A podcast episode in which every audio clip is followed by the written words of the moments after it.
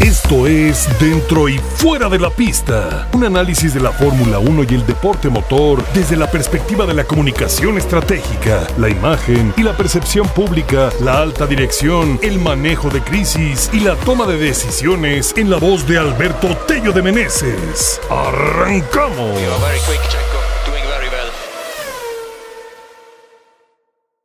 Queridos amigos, ¿cómo están? ¡Qué gusto saludarlos! ¡Caray! Hemos tenido mejores domingos, pero así es la competencia, en la vida como en las carreras y por supuesto la Fórmula 1 como parte de ella. Tiene subidas y bajadas, hay que mantenerse siempre, siempre competitivos y esto ya se trata más no de cómo caes, sino de cómo te levantas. Entonces, ¿por qué no? No pasa absolutamente nada. Checo está en la competencia. Max Verstappen hizo una carrera impecable el día de hoy. Inclusive eh, pensaría que hoy ha sido de las carreras más redondas que le hemos visto. Tienen un gran auto, los dos tienen un gran auto. No existe, no existen los otros 18 pilotos o los otros 18 autos y las nueve escuderías restantes en el mundial de la máxima categoría. Eh, están corriendo solos los RB19. Entonces, Vuelvo a repetir, eh, se trata no de cómo te caes, sino de cómo te levantas. Ayer Max cometió un error. Max vuelve a demostrar que no es un piloto de otro planeta, que tiene mucha confianza, principalmente a partir de los dos títulos, una confianza que, que no tenía, que no tuvo durante las temporadas anteriores a poder coronarse, más allá del tema del auto, inclusive en 2021 el tema, el tema en la pista con Hamilton, la batalla. Dependió de muchos factores y de muchos apoyos del propio Checo Pérez para poder conseguirlo. Pero una vez que lo tuvo ahí, una vez que consiguió ese objetivo, que ya no era un pendiente, eh, corrió con más tranquilidad, corrió con más libertad, corrió con más experiencia. Siguen existiendo los problemas en su carácter, tiene un punto de quiebre, eh, inclusive me atrevo a decirlo, eh, más predecible que el del propio Checo Pérez. Entonces, hay que continuar, hay que continuar en la batalla. Imposible, imposible ganar todas las carreras, no lo ha hecho el propio Max, e independientemente de lo dominante que pudo ser eh, con el autocohete de la temporada pasada, eh, no pudo ganar todas las carreras, tampoco las va a poder ganar ninguno de los dos eh, todas las carreras este año, entonces hay que seguir, está a 14 puntos, la diferencia muy parecida, ligeramente menor a la que traían antes de Baku, entonces bueno, vamos, vamos, hay que, hay que seguir adelante. Desmenucemos, creo que lo que le tenemos que poner es hielo a la sangre, que es algo que nos falta a veces mucho dentro de esa idiosincrasia eh, latinoamericana, ¿no? Este, esa sangre que nos corre por las venas, que de repente se enciende y se calienta eh, a la primera. En, ese, en esa parte sí nos conviene ponerle un poquito de hielo. Cuando las cosas no están bien, no hay que pensar con la cabeza caliente, hay que tomar las decisiones muy frías y los análisis también. Hay que deslindar responsabilidades, eh, eh, sobre todo por parte de ellos. Va a haber cosas que definitivamente desde el sillón nosotros no tenemos acceso a encontrar en relación a lo que pasó hoy e inclusive vamos a necesitar eh, pues un periodo más amplio, ¿no? O sea, unas carreras más donde esperamos que nuevamente se vea esta alta competitividad de Checo, como dijo, espero llegar a, a Imola, ¿no? Con, con, el ritmo que hemos tenido en, en, estas carreras, donde nos ha ido bien y que, bueno, pues esto haya sido nuevamente una cuestión aislada. ¿Qué cosas sí, qué cosas, qué cosas no dentro de la perspectiva? Creo que tenemos que ir analizando el fin de semana, desde lo que pasa viernes, desde lo que pasa sábado hubo, hubo algo muy notorio y, y ojo, eh, porque ya sabemos que aquí se nos tacha, ¿no?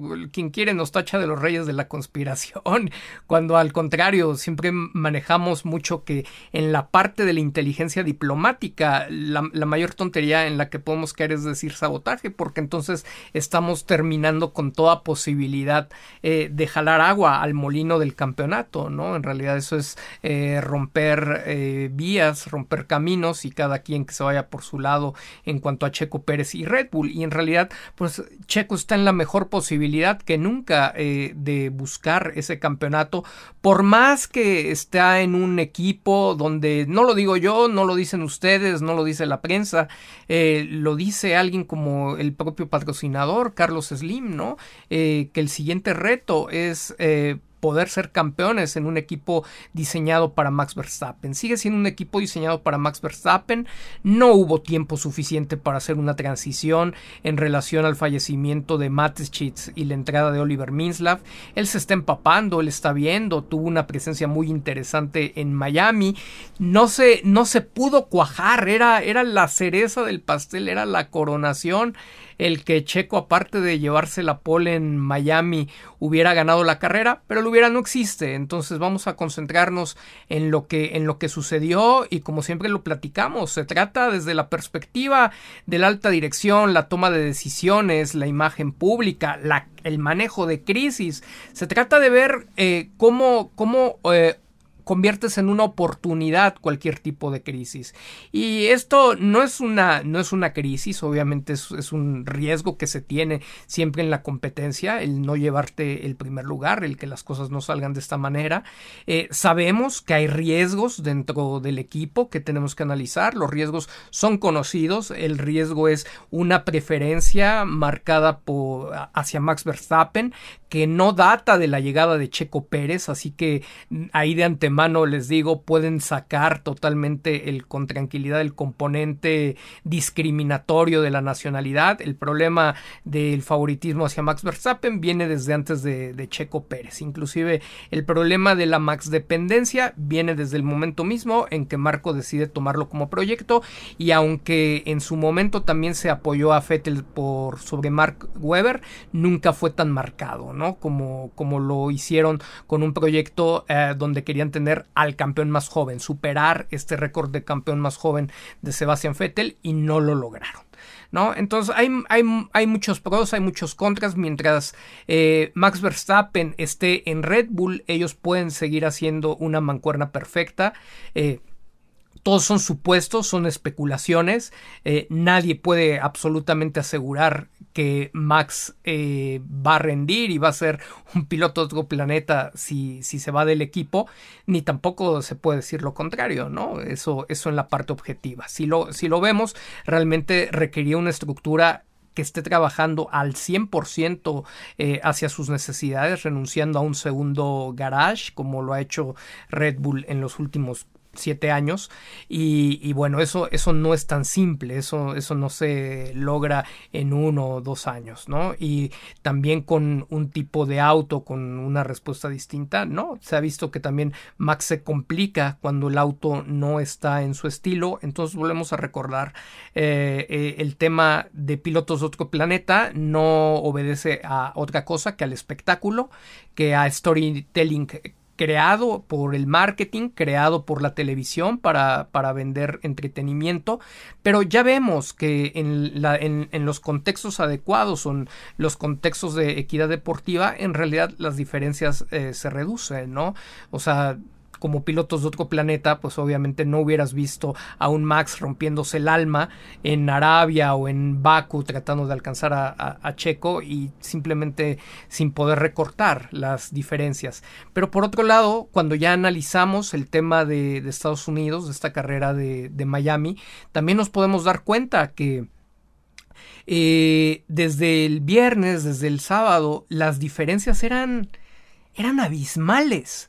Y, para el que sabe de Fórmula 1, ¿no? Esta, esta frase tan odiosa, tan nefasta que luego se, se, lee por las redes sociales y donde empiezan con las falacias y de tienes, eres aficionado desde DTS, eres aficionado desde que está Checo, eres aficionado desde que Checo llegó a Red Bull, bla, bla, bla, bla, bla, bla. Esto es un tema de, de análisis, no importa si es Fórmula 1 o cualquier tópico de la vida, es documentarte sobre el tema, profundizar sobre el mismo y tratar de explorar. Eh, las distintas aristas sin tener un prejuicio. No es para tratar de llegar o para tratar de comprobar la conclusión que tú tienes, sino para realmente eh, decir, vamos a, vamos a indagar y vamos a, tratar de llegar a una conclusión o un punto de vista donde hayamos considerado la mayor cantidad de, elementos para bien o para mal, eh, sin problema alguno, sin interponer el ego, el orgullo, la soberbia, la arrogancia, eh, de decir yo tengo la razón, ¿no? y, al final decir de lo que se trata es de que yo siga teniendo la razón en lo que percibo.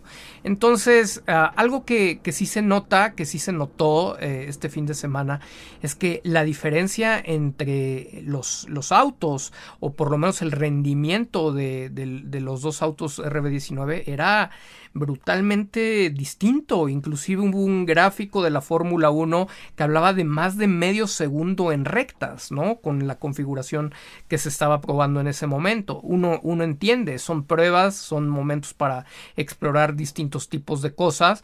Esas situaciones pueden ocurrir, se revierte y, y ok, seguimos adelante.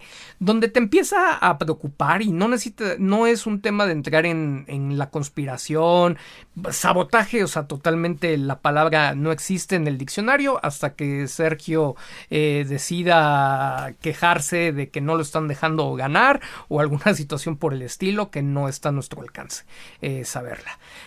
Entonces, eh, en, el, en, el tema, en el tema de diferencias entre los autos o posibles diferencias, aquí llama la atención que desde la práctica 1 Sergio declara que estuvo probando piezas, ¿no? Entonces, es normal, y eso lo tiene que entender el aficionado, eh, el que se siente experto, el que no se siente experto, esto es parte de un análisis del manejo de medios que es especialidad de un servidor y de los consultores de percepción pública, es normal que tú vas a, el proceso mental, el proceso de la percepción te lleva a asociar aquello que ya conoces con las situaciones que estás viendo. Entonces es normal que si de repente eh, Sergio te habla de que se estuvieron probando piezas en la práctica 1 y luego te das cuenta que el auto eh, entre los dos autos vuelve a haber casi un segundo de diferencia consistentemente que no existió en las carreras anteriores cuando ya quedó demostrado que bajo condiciones similares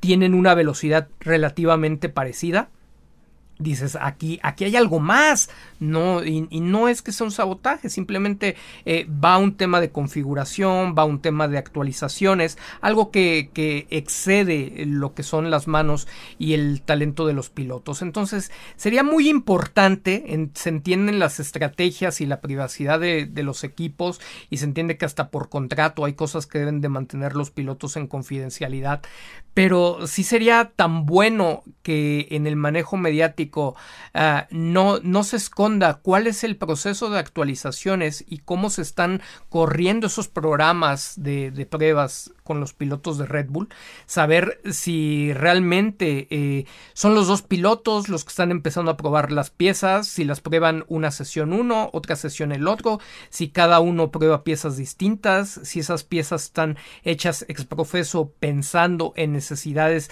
de un piloto en específico, de los dos, eh, qué, es, qué es lo que resuelven.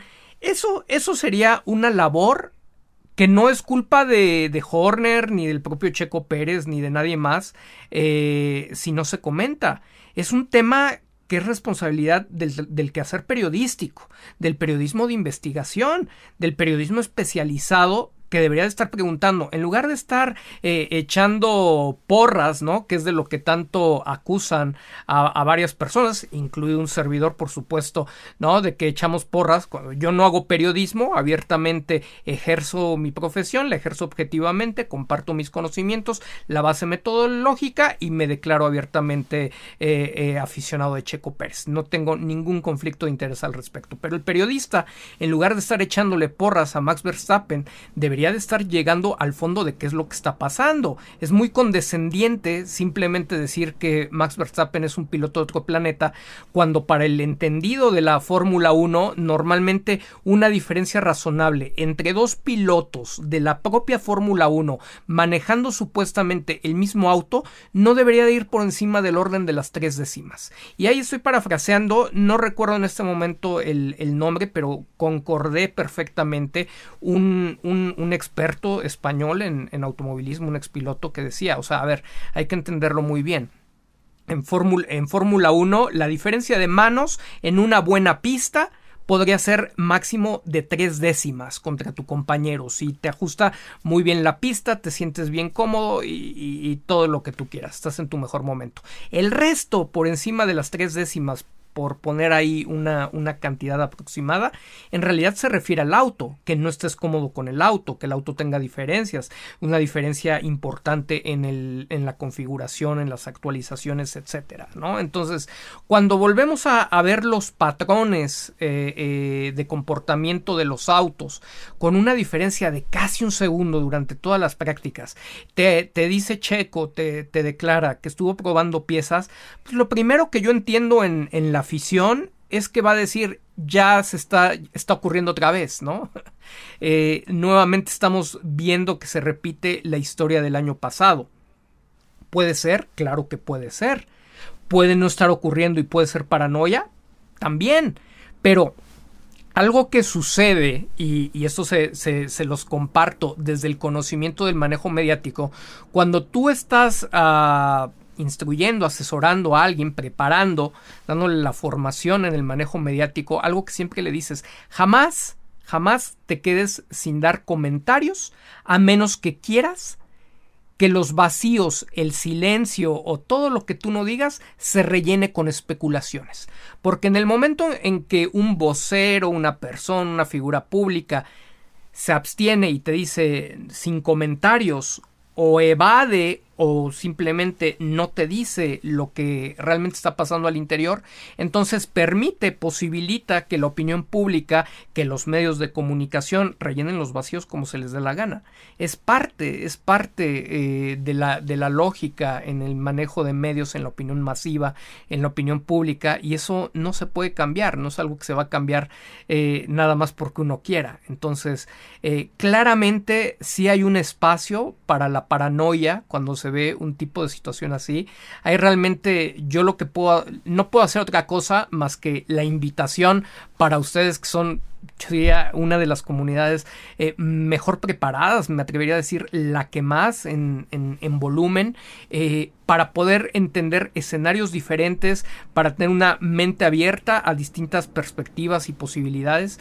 Creo que eh, lo que tenemos que llevar a cabo es un proceso de observación, entender claramente que en la competencia no siempre se gana, que a veces puede haber un, un carro superior al otro por determinadas, por múltiples situaciones, que Checo Pérez, como lo dijo, tendrá que estudiar, tendrá que analizar, tendrán que entender qué fue lo que pasó, por qué no pudieron encontrar esas décimas que estaban buscando, que no eran pocas.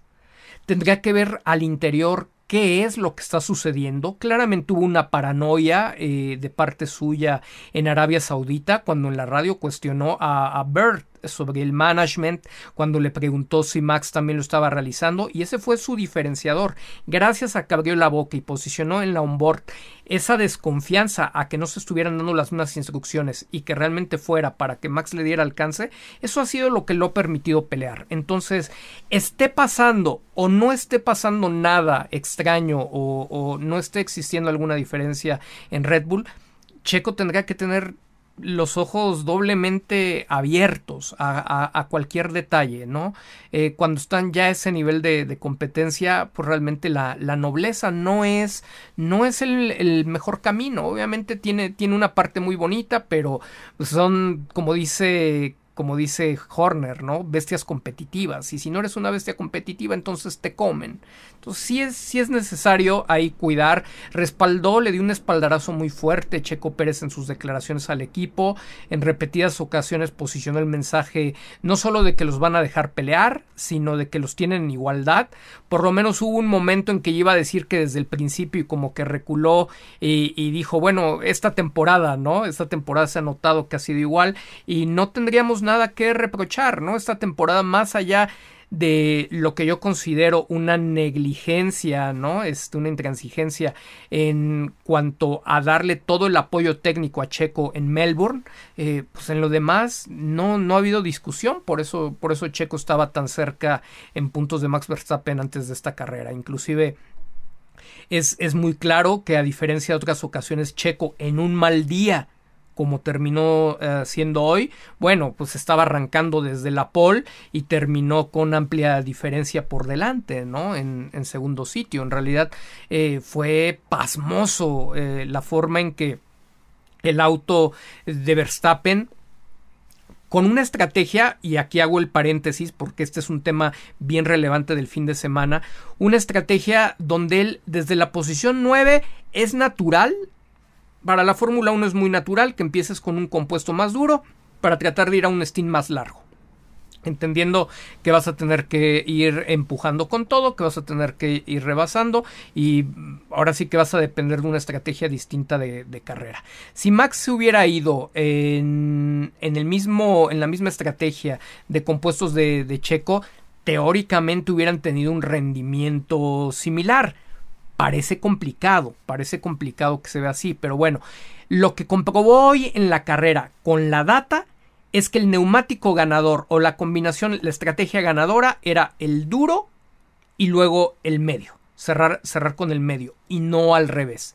No es que le hayan puesto mala estrategia Checo, la estrategia natural definitivamente suele ser eh, poner el neumático más, más rápido, por lo menos eh, eh, el que va a un stint más largo en la parte de atrás y en el de adelante que tenga las mejores prestaciones para escaparse adelante.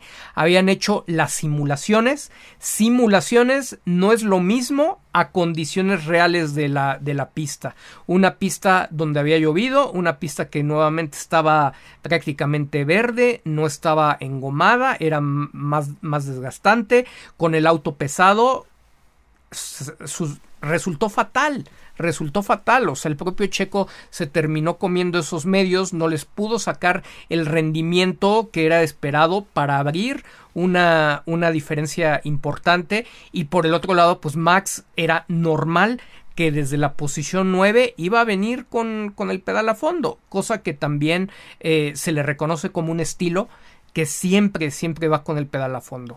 Aquí, ¿qué consideraciones yo haría? Y no sabemos, o sea, es simplemente para abrir ese abanico ah, de opciones, esa perspectiva amplia, es realmente Checo empujó todo lo que tenía que empujar o fue muy conservador, como en determinado punto lo dice Horner en retrospectiva, para saber cómo le iba a funcionar ese neumático, cuánto tiempo iba a durar, eh, cómo se iba comportando con esa pista, cuidando obviamente que era una pista muy resbaladiza, ¿no? Y, no tener algún tipo de contacto con, con, las bardas, hasta, hasta dónde fue a lo mejor en exceso conservador checo. Esa respuesta es la que tendría que trabajar estos 15 días Sergio.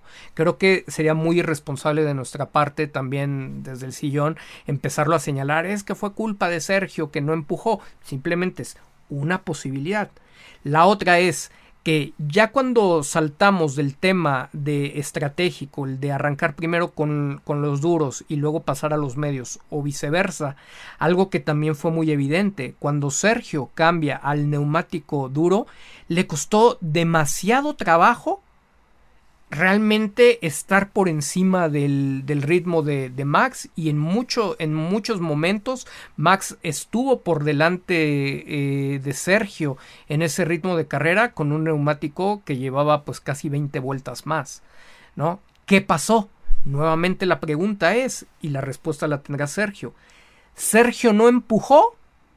Sergio venía cuidando los neumáticos pensando en una competencia, en mantenerlos lo más vivos posibles para enfrentarse a Max eh, al cierre de la carrera en contra de un compuesto más fresco y más veloz, que era lo que venía pensando Sergio, o simplemente a Sergio eh, no le dio el auto para más, la herramienta que tenía y la llevaba a tope en donde en la ventana ideal de, de, de los neumáticos y y pues este fin de semana no tenía para más. Ese es el análisis que seguramente va a hacer va a ser Sergio. Solamente él desde arriba en el cockpit en un fin de semana como este de Miami sabe con certeza si él pudo presionar más, si lo va a tener que hacer para las siguientes carreras si realmente el auto no le daba, si es una combinación de ambos factores y si la combinación de ambos factores o la respuesta de, esta pregunta verdaderamente responde a la diferencia en ritmo que, que tenía Max Verstappen. En una pista donde también eh, no pasa nada. Max Verstappen se vio más cómodo desde el, desde el viernes, inclusive desde el año pasado, donde Sergio tuvo problemas de motor, se vio, se vio más cómodo. Así como le pasó a Sergio en Baku, como le pasó en, en Arabia, no pasa nada. Habrá pistas donde, donde esté más cómodo Max, y yo insisto, es parte de la competencia. Tampoco tenemos por qué caer en frustración. Obviamente creo que comparto junto con muchos de ustedes, fue un desánimo total se genera un cierto nivel de expectativa. Hemos, hemos, comentado que la expectativa es algo de lo que debemos de asumir responsabilidad.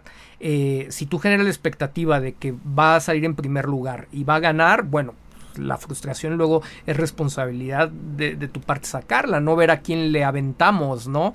Para echarle la culpa de lo que pasó. No podemos, sí podemos, pero no vale la pena, no es lo recomendable desde lo profesional si quieres ser exitoso en la vida. Aventar de, de, buenas a primeras lo bueno, lo bueno que tienes cuando no te salen las cosas, ¿no? Porque en este caso, Sergio, bien que mal, ahorita tiene, eh, tiene uno de los dos autos más dominantes que hay en la Fórmula 1. Eso, eso es clarísimo. Y con todo y las preferencias que, han existido históricamente para Max Verstappen desde que llegó al equipo, la mejor posibilidad que tiene de ser campeón en este momento es sobre ese Red Bull. Aunque sea aprovechando errores como el que Max cometió el sábado y donde él se, llevó la pole, aunque sea así, al final del día los campeonatos importan. ¿Quién se acuerda y quién le quiere valorar del lado de Max Verstappen hoy las sendas ayudas que Checo le dio para ganar sus dos campeonatos? Nadie, ¿no? O sea, y al final lo, los números son fríos. Entonces, como quiera que sea, aquí el juego se trata de ganar. Y cuando no ganas, cuando tienes un, un, mal día, la declaración es muy sensata, ¿no? De minimizar los daños y cuando tengas un mal, un mal día, eh, mínimo quedar en segunda posición. Entonces, hay que seguir adelante, una mentalidad ganadora comprende que no siempre puedes ganar, pero siempre tienes que encontrar eh, la manera de levantarte para volver a conseguir la victoria. ¿No? Entonces esa parte la hizo muy bien. Felicidades para, para Max Verstappen. Estaba, estaba dolido, estaba muy tocado. La verdad es que sí se le, sí creo, sí, sí, sí compro uh, eh, la idea de que ha estado más presionado uh, en las últimas semanas con la doble carrera que no pudo ganar en Baku en la calificación comete este error, luego no se convierte en pole estaba altamente motivado. Yo vi a un Max Verstappen hoy altamente motivado para ganar esa carrera.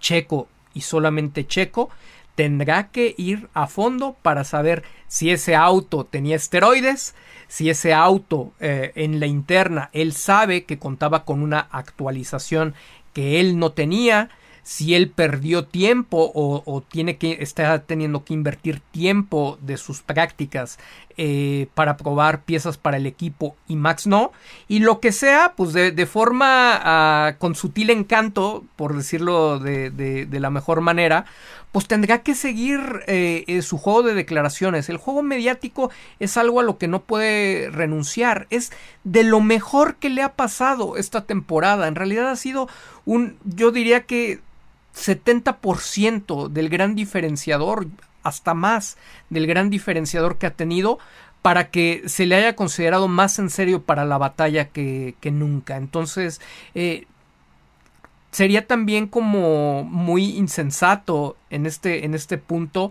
eh, irse a un modo demasiado conservador. No, no estoy diciendo que sea agresivo como Max, ha tenido muy buen gusto, eh, se, se, nota más asesorado, inclusive en el posicionamiento de ciertos mensajes, pero, pero ser muy claro, ser, ser muy abierto, sin atacar al equipo, simplemente de, de forma enunciativa, ¿no? Este, como muy platicado de, de, lo que está pasando, no es ni una queja, eh, ni absolutamente nada por, por el estilo, pero sí dejar una claridad, no solamente para el público, también para que los medios puedan darle seguimiento y sepan por dónde buscar. La labor de los medios debería de estar, debería de ser buscar qué es lo que está pasando. Ah, es totalmente irresponsable el atribuir a que Max es un fuera de serie el hecho de que le pueda sacar un segundo casi a un compañero. No es, no, no funciona así. O sea, un, ya sería un fuera de serie, sacándole tres décimas en el mismo auto. Cuando se va más allá de, de dos, cuatro décimas, o sea, ya empieza a ser por otros factores. Y esa, esa, esa seriedad, esa profundidad, esa formalidad debería de ser la que estuviera explorando el periodismo especializado. Y no se está haciendo.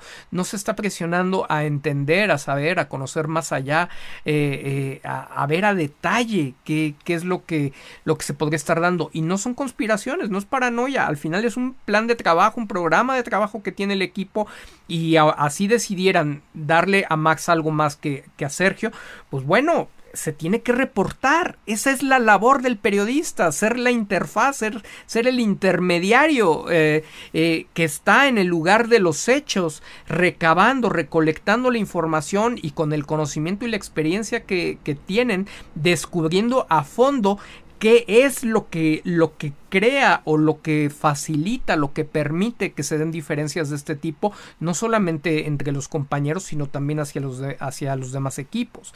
Y ese trabajo, pero por supuesto que no lo estamos viendo, es una crisis periodística. Ah, sobre todo de, de, estas vacas sagradas, ¿no? Los que más acceso tienen, pues son los que, los que realmente están quedando a deber para, para reportar a fondo. Hoy no era un secreto para nadie. Ya cuando estábamos viendo los tiempos en pista de Max Verstappen y veíamos cuál iba a ser la, la estrategia, que Checo iba a pasar a los duros y, y, Max iba a pasar a los medios, con los tiempos no había, no había forma. Entonces, eh, la, única, la única manera para pensar que el auto eh, de Max no, no, tenía algo, algo adicional.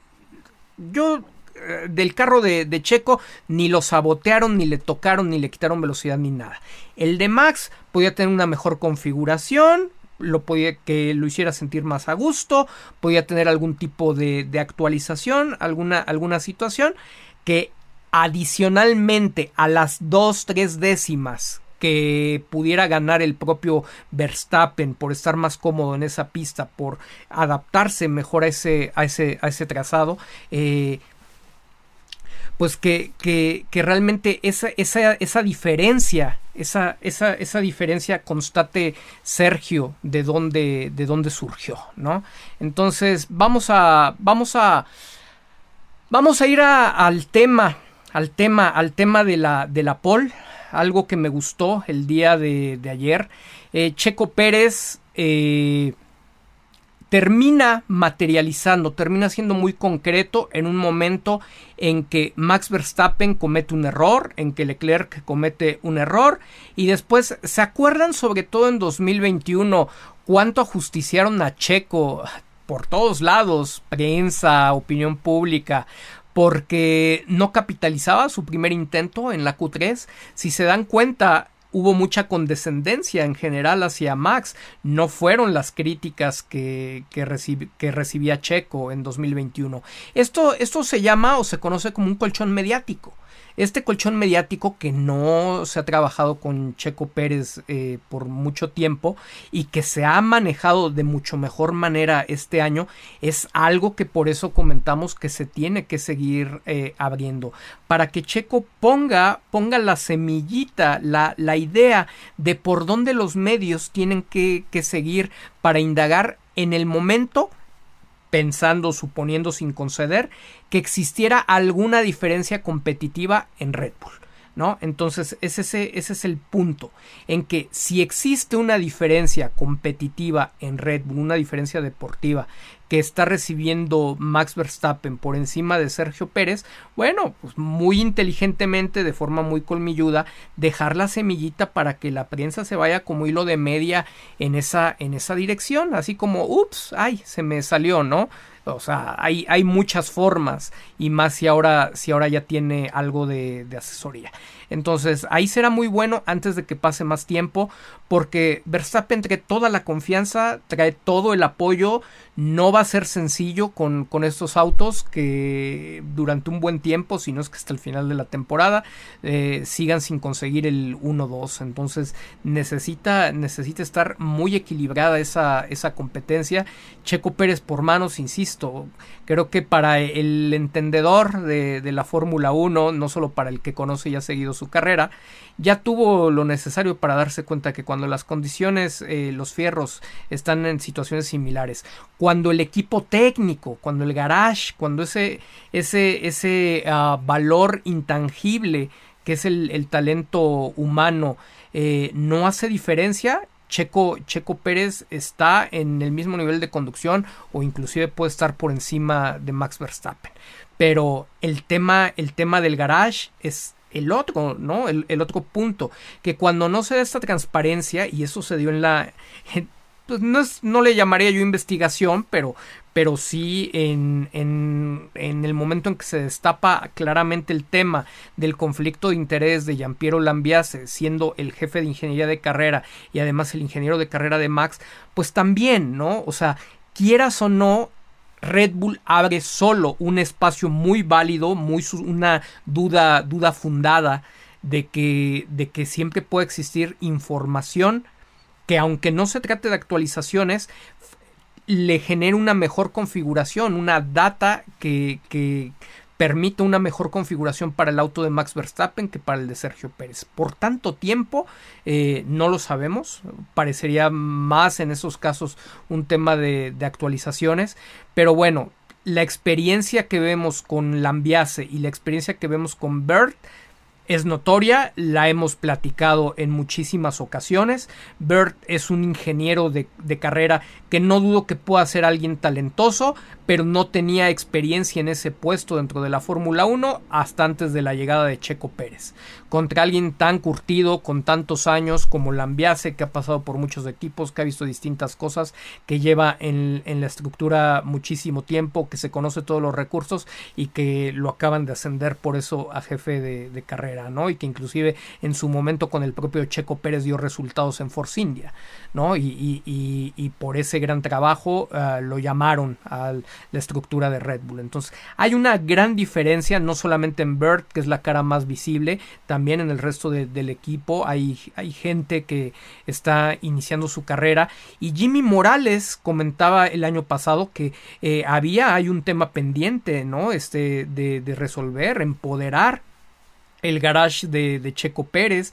Eso sería eso es un tema muy complejo. Como líder, como líder de equipo para Checo Pérez es bien complicado que hables, que hables de tu gente, ¿no? No la vas a desmoralizar, a menos que fueras un Max Verstappen que, que te importa poco y dice el resultado es el primero. Son formas de ser a Max Verstappen le está funcionando mejor así. Él exige inclusive antes de que el problema llegue, ¿no?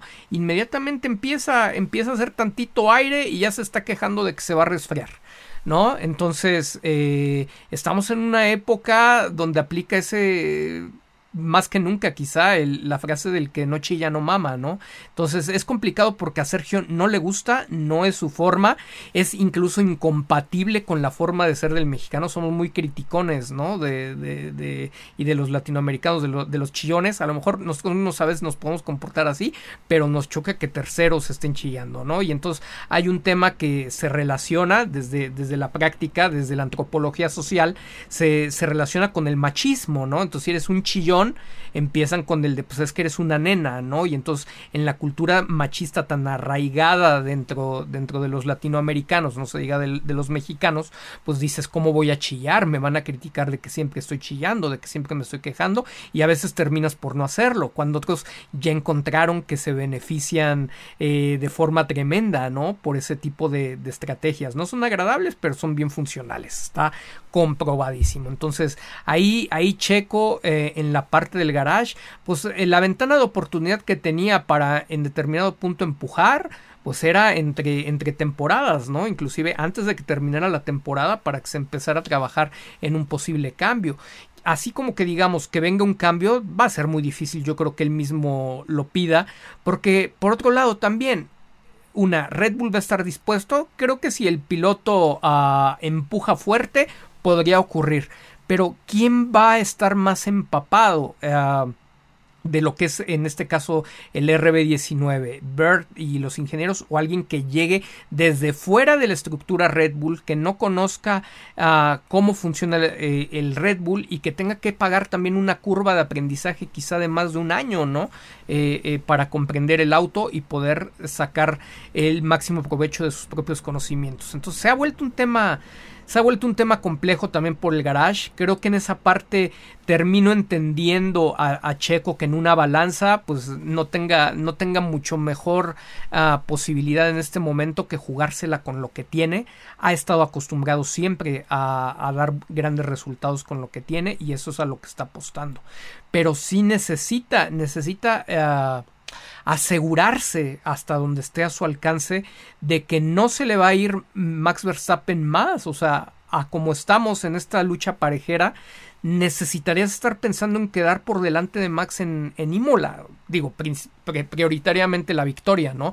Pero sí o sí por delante de él en, en Imola en el resultado final de la carrera. De otra manera, empieza a complicar y empiezas a facilitar que permee el mensaje eh, de Christian Horner, inclusive la semilla que dejó ahí insertada Helmut Marko con Oliver Minslav de, pues es que Max es un piloto de otro planeta así como hemos platicado eh, del tema Oliver Minslav, fue un, fue un gran golpe, fue un, fue un, golpe muy fuerte el que Max Verstappen se haya llevado este fin de semana la victoria en las condiciones tan llamativas, digamos, que, que, se lo llevó. Porque pues es eh, no, es no es tampoco tan simple, ¿no? Que se pongan a hacer un análisis demasiado profundo de, de cómo se dieron las cosas. A simple vista, pues de repente ocurrió algo que se notó con, con demasiada autoridad y, y, y, que realmente dices, Oliver Minslav tampoco tiene ninguna necesidad de ponerse a, a, ver al detalle, ¿no? Este, de, de cuáles son las diferencias del auto de Checo y del de Max. Simplemente va a decir, ok, son dos pilotos, están corriendo, desconocemos cuál sea el nivel, el nivel de de conocimiento o, la inducción que está llevando Oliver Minslav, si ya se volvió un experto del tema de Fórmula 1, si en realidad se está cerca uh, de las acciones, pero no necesariamente eh, pues conoce, conoce al detalle las situaciones como están ocurriendo. Entonces son muchos factores, son muchas variables las que, las que están en el aire y la mayoría de ellas nos llevaría a especular cosas que no son. Así que ahorita mi sugerencia realmente después del, del, análisis es que necesitamos esperar que vengan más carreras, ver si se va a poder uh, dar este golpe contra golpe, eh, es decir, que lleguemos a la siguiente carrera y Checo tenga el auto para volver a responder. Yo vi cosas positivas en general eh, el fin de semana por parte de Bird ahí también hay que reconocerlo. Le dio mucha mayor información a Sergio eh, de la que normalmente le da. Eh, creo que otra cosa que faltó, y ahí la tendría que analizar Sergio, la sugerencia que siempre hemos hecho y que en su momento parece que tomó en cuenta, eh, de escuchar las onboards. cuando escuchas las onboards, esta vez no fue que hubiera una mentira de, de Bert, más bien el tema fue que eh, si bien Checo tenía que estar concentrado en su carrera, creo que ahora nos debemos de dar cuenta, o él parece que valdría la pena que se dé cuenta, que sí necesitan ir monitoreando la carrera de Max. En este momento no hay otro rival en la pista. Y, y, Max, si pensábamos que iba a tener complicado rebasar desde la novena posición en Miami, se vio que la recta y la potencia, la efectividad del DRS del RB19 hacía que los dejaran parados, inclusive cuando Checo tuvo que rebasar también los dejó parados, ¿no? Sin, sin mayor problemática.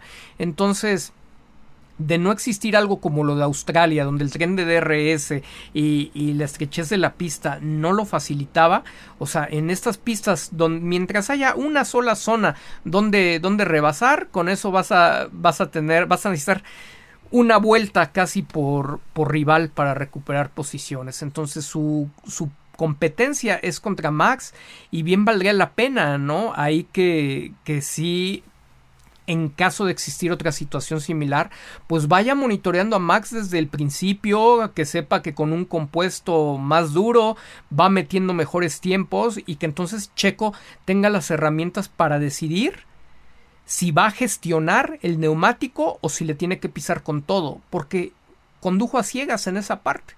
¿no? Ahí yo no puedo culpar 100% a, a Bert. Eh, creo que eso es una parte de comunicación entre los dos. Ellos probablemente eh, hayan platicado al inicio de la carrera del tipo de información. Yo veo que ya le da más información de la que a él le gusta recibir. Ese, ese, detalle será necesario. Veme monitoreando a Max, no me importa si viene del lugar 15, velo, veme monitoreando para tener la relación de lo que yo debo hacer aquí adelante. Especulando dentro de la línea eh, hipotética eh, donde Checo Pérez haya sido muy cauto en la gestión del neumático medio y por eso no haya abierto la brecha pensando en que Max está un poco complicado en el tráfico, no que ya se le veía, no que ya se le, se, le dejaba venir como toro, ¿no? Este, encima. Así que sí, hay mucha frustración, yo lo digo, la verdad es que fue una tarde así de, ah, qué desagradable ha sido de los de los directos que lo reconozco, eh, con más desánimo, ¿no? Nada más que dije, pues vamos a juntarnos entre los cuates, los amigos de la comunidad percepcionista, vamos a hablar un poco de, de nuestras penas, porque duele, porque queríamos, porque la posibilidad era muy importante eh, de que de que hoy tuviéramos ya eh, como líder del mundial a, a, Checo y no ocurrió. Las circunstancias también que, que, se esperaban, un safety car, hasta una bandera roja con todos los contactos que hubo eh, durante las sesiones previas. Bueno, ni un, ni un incidente durante la carrera. Creo que es la primera vez en toda, en toda la temporada. Me parece que ni una bandera amarilla siquiera, siquiera hubo, ¿no? Entonces, eh, vaya, hubiera, hubiera salido el safety car, la bandera roja, hubiera podido beneficiar o perjudicar al uno al otro. El resultado pudo ser igual, más abultado, diferente, eh, meras especulaciones. No se dio, se dio de esta manera, salió muy bien, buenísima carrera para Max, ojalá sirva de motivación para Checo, que vea que necesita, necesita redoblar esfuerzos, trabajo, eh, muy prudente como lo está haciendo pero tiene que, tiene que seguir al pendiente de recibir las mismas condiciones y si no las recibe, ser muy inteligente, muy colmilludo y, y pues tal cual, ¿no? Posicionar las ideas que, que, necesite para que la prensa lo siga apoyando internacionalmente como un contendiente y que pueda que pueda generar este contrapeso del que tanto hablamos desde los años anteriores y que ha sido lo que ha facilitado esa competencia y que el reflector sobre Red Bull pues los, los tenga que llevar a hacer competir no entonces hay que eh, tratar de anular neutralizar cualquier tipo de amenaza. Si se dan cuenta con lo que él posicionó a través de la onboard casi está neutralizado el tema de órdenes eh, eh, a, través, a través de la radio, ¿no? Entonces ahora hay que buscar cómo neutralizar, hay que estar buscando las respuestas de cómo neutralizar cualquier tipo de ventaja deportiva que no podemos asegurar que, que haya existido en esta carrera, pero para que en todo momento sea en buena lead y solamente dependa de, de las manos. Y si tu equipo de, de, ingenieros no está teniendo la respuesta, bueno, pues algo, algo es una cuestión de creatividad, por eso son ingenieros, hay que, hay que buscarle cómo poder... equiparar lo que es la gran experiencia, el gran conocimiento que tienen con Max, esa capacidad de, darle un auto desde, desde, un auto veloz desde la primera sesión y maximizar las oportunidades, como cuando Max no tenía, no encontró el setup adecuado en, en Baku y le costó tanto, tanto tiempo, pues ahora sí lo encontró, ¿no? A lo mejor también hay que darle un beneficio de la duda, no me parece para tanta diferencia, pero un beneficio de la duda que haya encontrado alguna herramienta interesante de cómo maximizar eh, su RB19 eh, Max durante las últimas vueltas de Baku y la haya aprovechado para esta carrera. Entonces, pues es un proceso de crecimiento constante y, y no tengo ninguna duda, ¿no? Checo Pérez no se rinde. Yo veo que de repente nosotros como afición caemos más en la frustración, caemos más en, en rompernos y caemos más en, en aventar los, los juguetes y decir yo ya no juego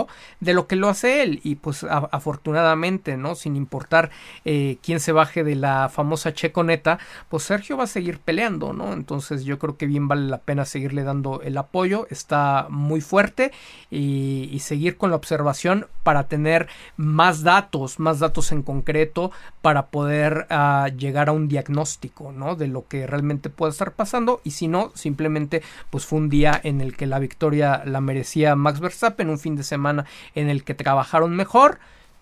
Y si no, es, si no obedece solamente a eso, repito, entonces que Checo no se quede callado de forma muy colmilluda, muy tranquila, sin acusaciones, nada más que exponga el tipo de, cosas que se hicieron diferentes durante este fin de semana, tanto en su garage como en el otro, etcétera, de forma que no sea tan grotesco que está revelando los secretos de Red Bull. Siempre hay una forma de, trabajar ese tipo de, información y, bueno, seguir, seguir adelante. Así que dicho eso, saludo a Oscar Pérez, mi querido Oscar, Oscar Pérez, te saludo con muchísimo, con muchísimo cariño.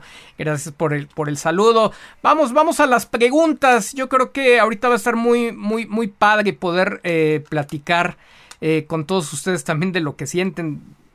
Yo, yo, les vuelvo, les vuelvo a decir, por supuesto que también me siento triste, ¿no? Este, cuando no se da la victoria, somos gente que, bueno, pues yo en, lo personal también es siempre pensando, pensando en ganar, ganar, ganar. Y cuando no ganas, porque entiendes que no siempre se puede ganar, entonces, ¿y ahora cómo, cómo le damos la vuelta? Y para mí no hay imposibles. Hasta ahorita lo único imposible que hay en, la vida es morirte, ¿no? Bueno, resolver no morirte.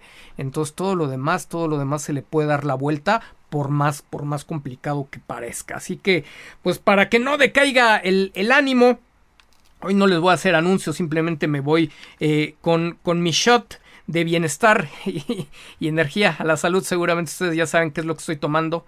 Entonces necesitamos un poquito de energía este día.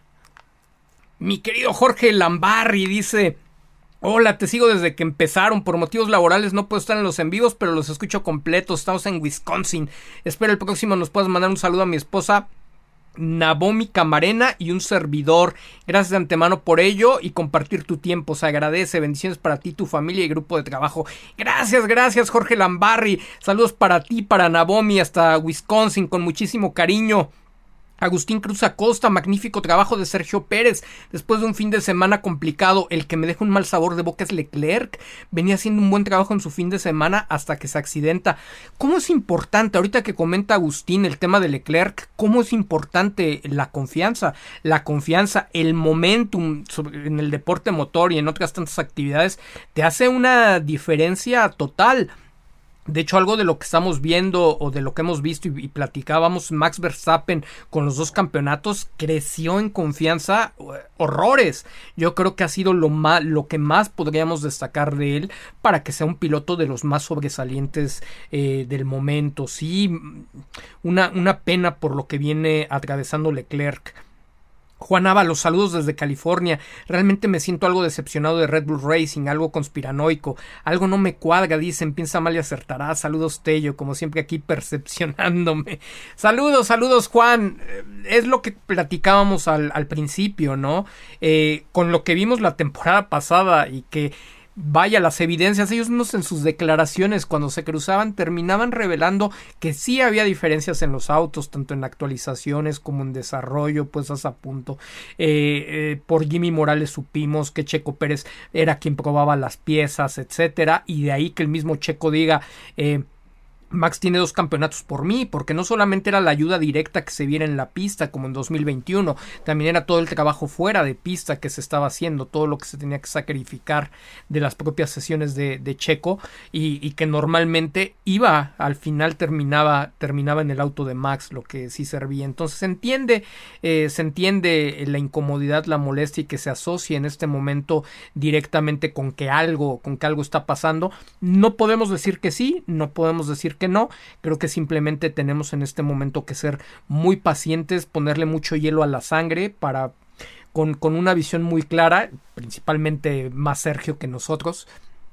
Eh, poder regresar eh, eh, a la carrera de, de, Imola y estar luchando desde el principio y llevarse la victoria mínimo quedar por delante de Max.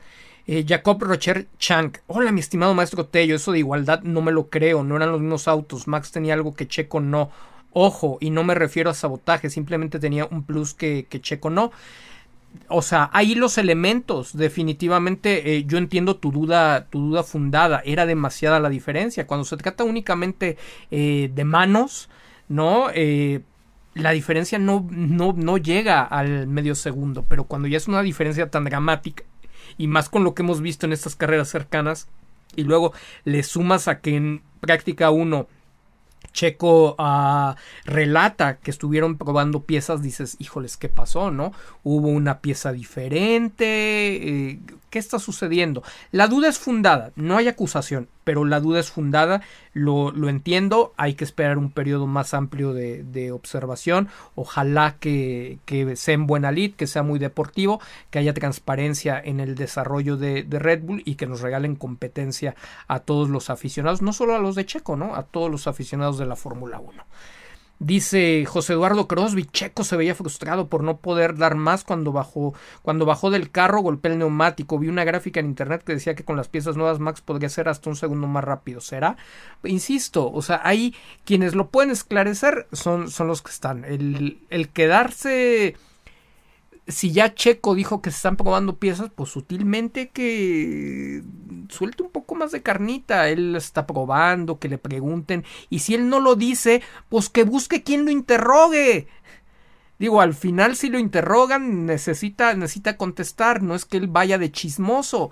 Pero no se está haciendo ese trabajo colmilludo periodístico donde dice, pues no, no checo el que se fue de chismoso, pero alguien lo está interrogando y pues de alguna manera se dio natural que se tuviera que esclarecer o, comentar muy platicadito el cómo se están dando algunas dinámicas, ¿no? Que algo que no significa estar revelando ningún tipo de secreto industrial. Eh, dice Paco Ramírez, creo que sería cuestión de ver al menos un par de carreras y de ahí notar si hay algo raro o simplemente son las estrategias diferentes. Sí, sí, mi querido Paco. Digo, hoy el tema de la estrategia también, también abonó ahí para unas décimas uh, adicionales. No muy convencido de ello cuando ya los dos estaban sobre el compuesto duro con menos tiempo eh, o, con más vueltas las de Max y aún así estaba por el ritmo. Más allá de ser de otro planeta, dices a ver, espérate, ¿no? O sea, ese carro, aparte de tener un, una degradación impresionante, eh, buenísima, más allá de que, de que Max pueda haber crecido en el talento de gestión, pues obviamente estaba dando más de lo que, de lo que el auto de Checo daba. O sea, eso, eso, eso sí hay que dejarlo claro. Nada más hay que esclarecer de dónde viene y coincido con, con Paco, este, ver por lo menos un par de carreras más para entender de, de qué se trata o por dónde va el, el asunto. A ver, dice... ¿Dónde está? ¡Ay, saludos, saludos con muchísimo cariño a Mundo Benavi! Saludos, saludos, mi querido Mundo. Dice Sir Zodiac. Pérez volvió un poco al cuidado de más de los neumáticos y eso le costó. También volvió hoy a ensalzar de más a Max. Hoy dos pasos atrás en ritmo y en manejo mediático. Falta data. Abrazo para ti y al, y al equipo. Eh, sí, sí, sí. Eh, coincido totalmente con nuestro querido Zodiac.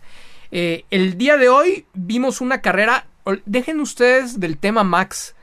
También del lado de Checo, dentro y fuera de la pista, en general creo que el fin de semana volvió bastante a la, a la tendencia, este, se volvió a jalar a la tendencia de lo que traía las, eh, las dos temporadas anteriores. Entonces creo que él también tendría que hacer una reflexión eh, sobre lo que le ha estado funcionando, sobre lo que ha generado cambios. Aquí ya no se trata si lo dice Alberto Tello de Meneses o no. Creo que él ya lo puede reflexionar porque él fue quien lo estuvo trabajando eh, fuera. Y, y, eso es lo que le ha estado dando el, el colchón.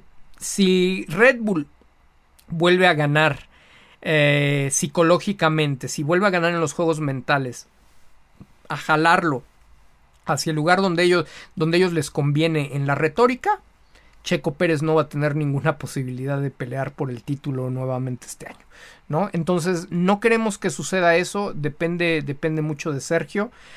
Ha venido hablando en la pista, ha venido hablando fuera de ella y ha tenido los mejores resultados. Lo que tanto hemos platicado en este espacio, también dejó de manifiesto lo, lo, bien que le funcionó, lo, lo, bien que cayó, lo bien que fue recibido por el entorno, lo bien que, que lo posicionó en, todos los sentidos, entonces ya es, ya es momento, ¿no? Al fin de todos modos no está con Alberto Tello de Meneses dejar eh, un poco el idealismo, la soberbia a un lado y ponerse a trabajar de manera muy inteligente de cómo hacer llegar esos mensajes. Inclusive la mejor parte del caso es que la información, la información aquí entre nos, y ahí les va, ¿no? Ahí, les va para, para quien lo quiera oír, ¿no? Este, por si hay un, un, oído, ¿no? De cómo se hace las estrategias, cómo jalas a tu agua a tu molino, cómo se hace la guerra sucia. Al final, nadie puede comprobar quién dio determinada información. Hay más de una persona que posee cierta información privilegiada.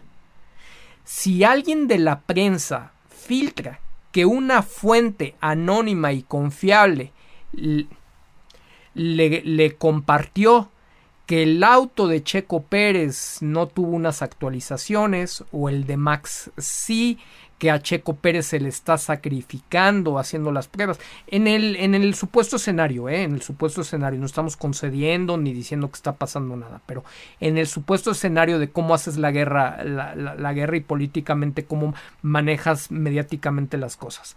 Eh, si, si estuviera pasando una situación así, entonces filtras esa información para que se saque a la luz a través de, de, algún periodista de los que tiene mucho nombre, de un medio de los que tiene mucho nombre, se, se pide que se conserve la fuente del, del, anonimato, obviamente no va a ser Checo Pérez directo, en ningún momento va a figurar, y ¡pum!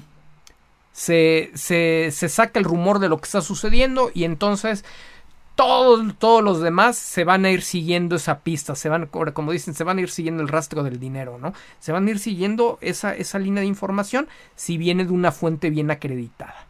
Aunque, aunque digan que, que esa, esa fuente acreditada o ese medio acreditado diga que fue de una fuente anónima. Así es como lo haces. Cuando no quieres revelar si Checo Pérez tiene un conflicto en donde por contrato no tiene que mantener la confidencialidad de ciertas cosas que está probando, que están pasando, juégale como la jugaría Max. Max no se va a guardar esa carta, ¿eh? Si en determinado punto se estuviera viendo afectado por Checo y Checo estuviera recibiendo mejores actualizaciones, créanlo, a lo mejor no es Max, a lo mejor no es Joss, pero va a salir un periódico neerlandés a decir una fuente anónima y confiable del paddock, o va a salir Peter Windsor, una fuente anónima y confiable del paddock, de Red Bull, nos dijo que están haciendo esto, esto, esto y esto, y el mexicano tiene ventajas. Pues de la misma manera hay que jugarla. Que sea verdad, ¿no? Para que se pueda comprobar. Eh, está pasando esto, esto, esto y esto. El auto de Max tiene esteroides, tiene mejores actualizaciones, se está volviendo a girar así. Y eso es lo que está creando una diferencia entre los dos compañeros.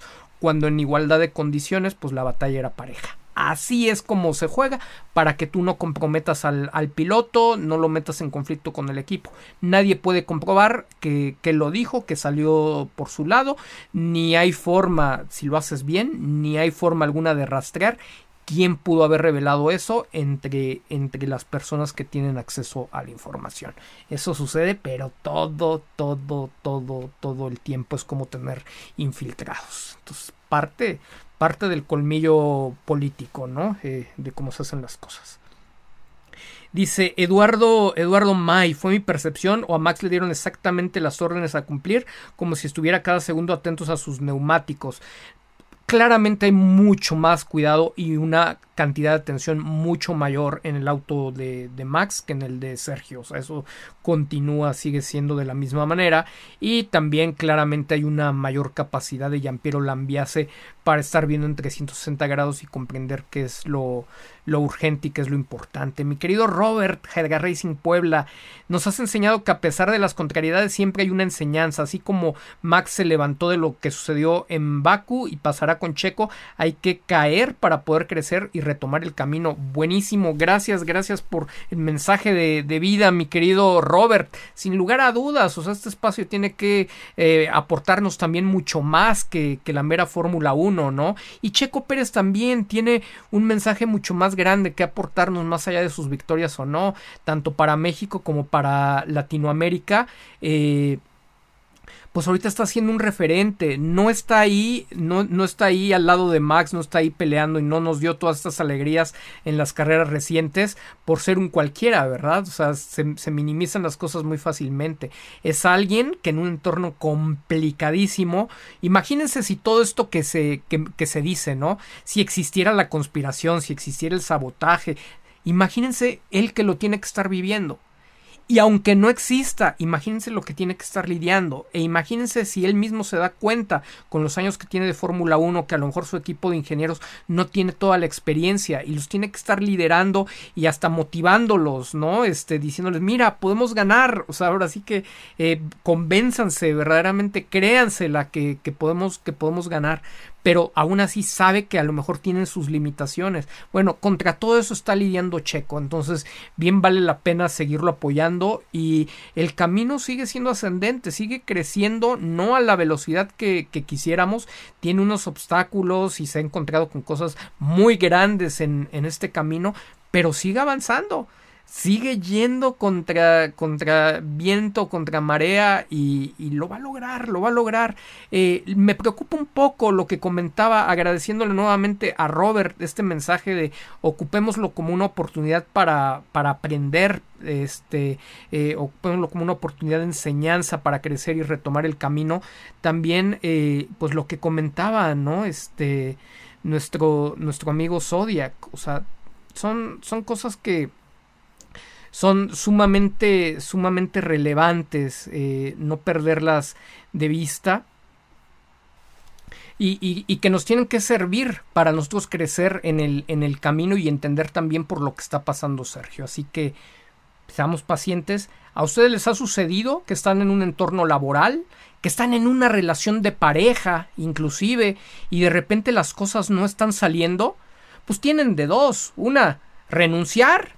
Dos, cortar a, la pareja, ¿no? Según sea el caso. O tres, encontrar cómo darle la vuelta, cómo sí, cómo hacer que en su trabajo los empiecen a ver, los empiecen a considerar, a ganarse las oportunidades, a destacar inclusive o a llamar la atención a pesar de que el favorito del jefe o el hijo del dueño están ahí, o sea, no puedes andar renunciando a, lo que tienes toda la vida, ¿no? A lo mejor en la pareja es más fácil, si no funciona, pues no te aferras y ya. Pero esto es un trabajo, la ventaja es que este es un trabajo y que esto es competencia. Entonces, la mejor oportunidad de Sergio sigue estando en, en Red Bull en este momento.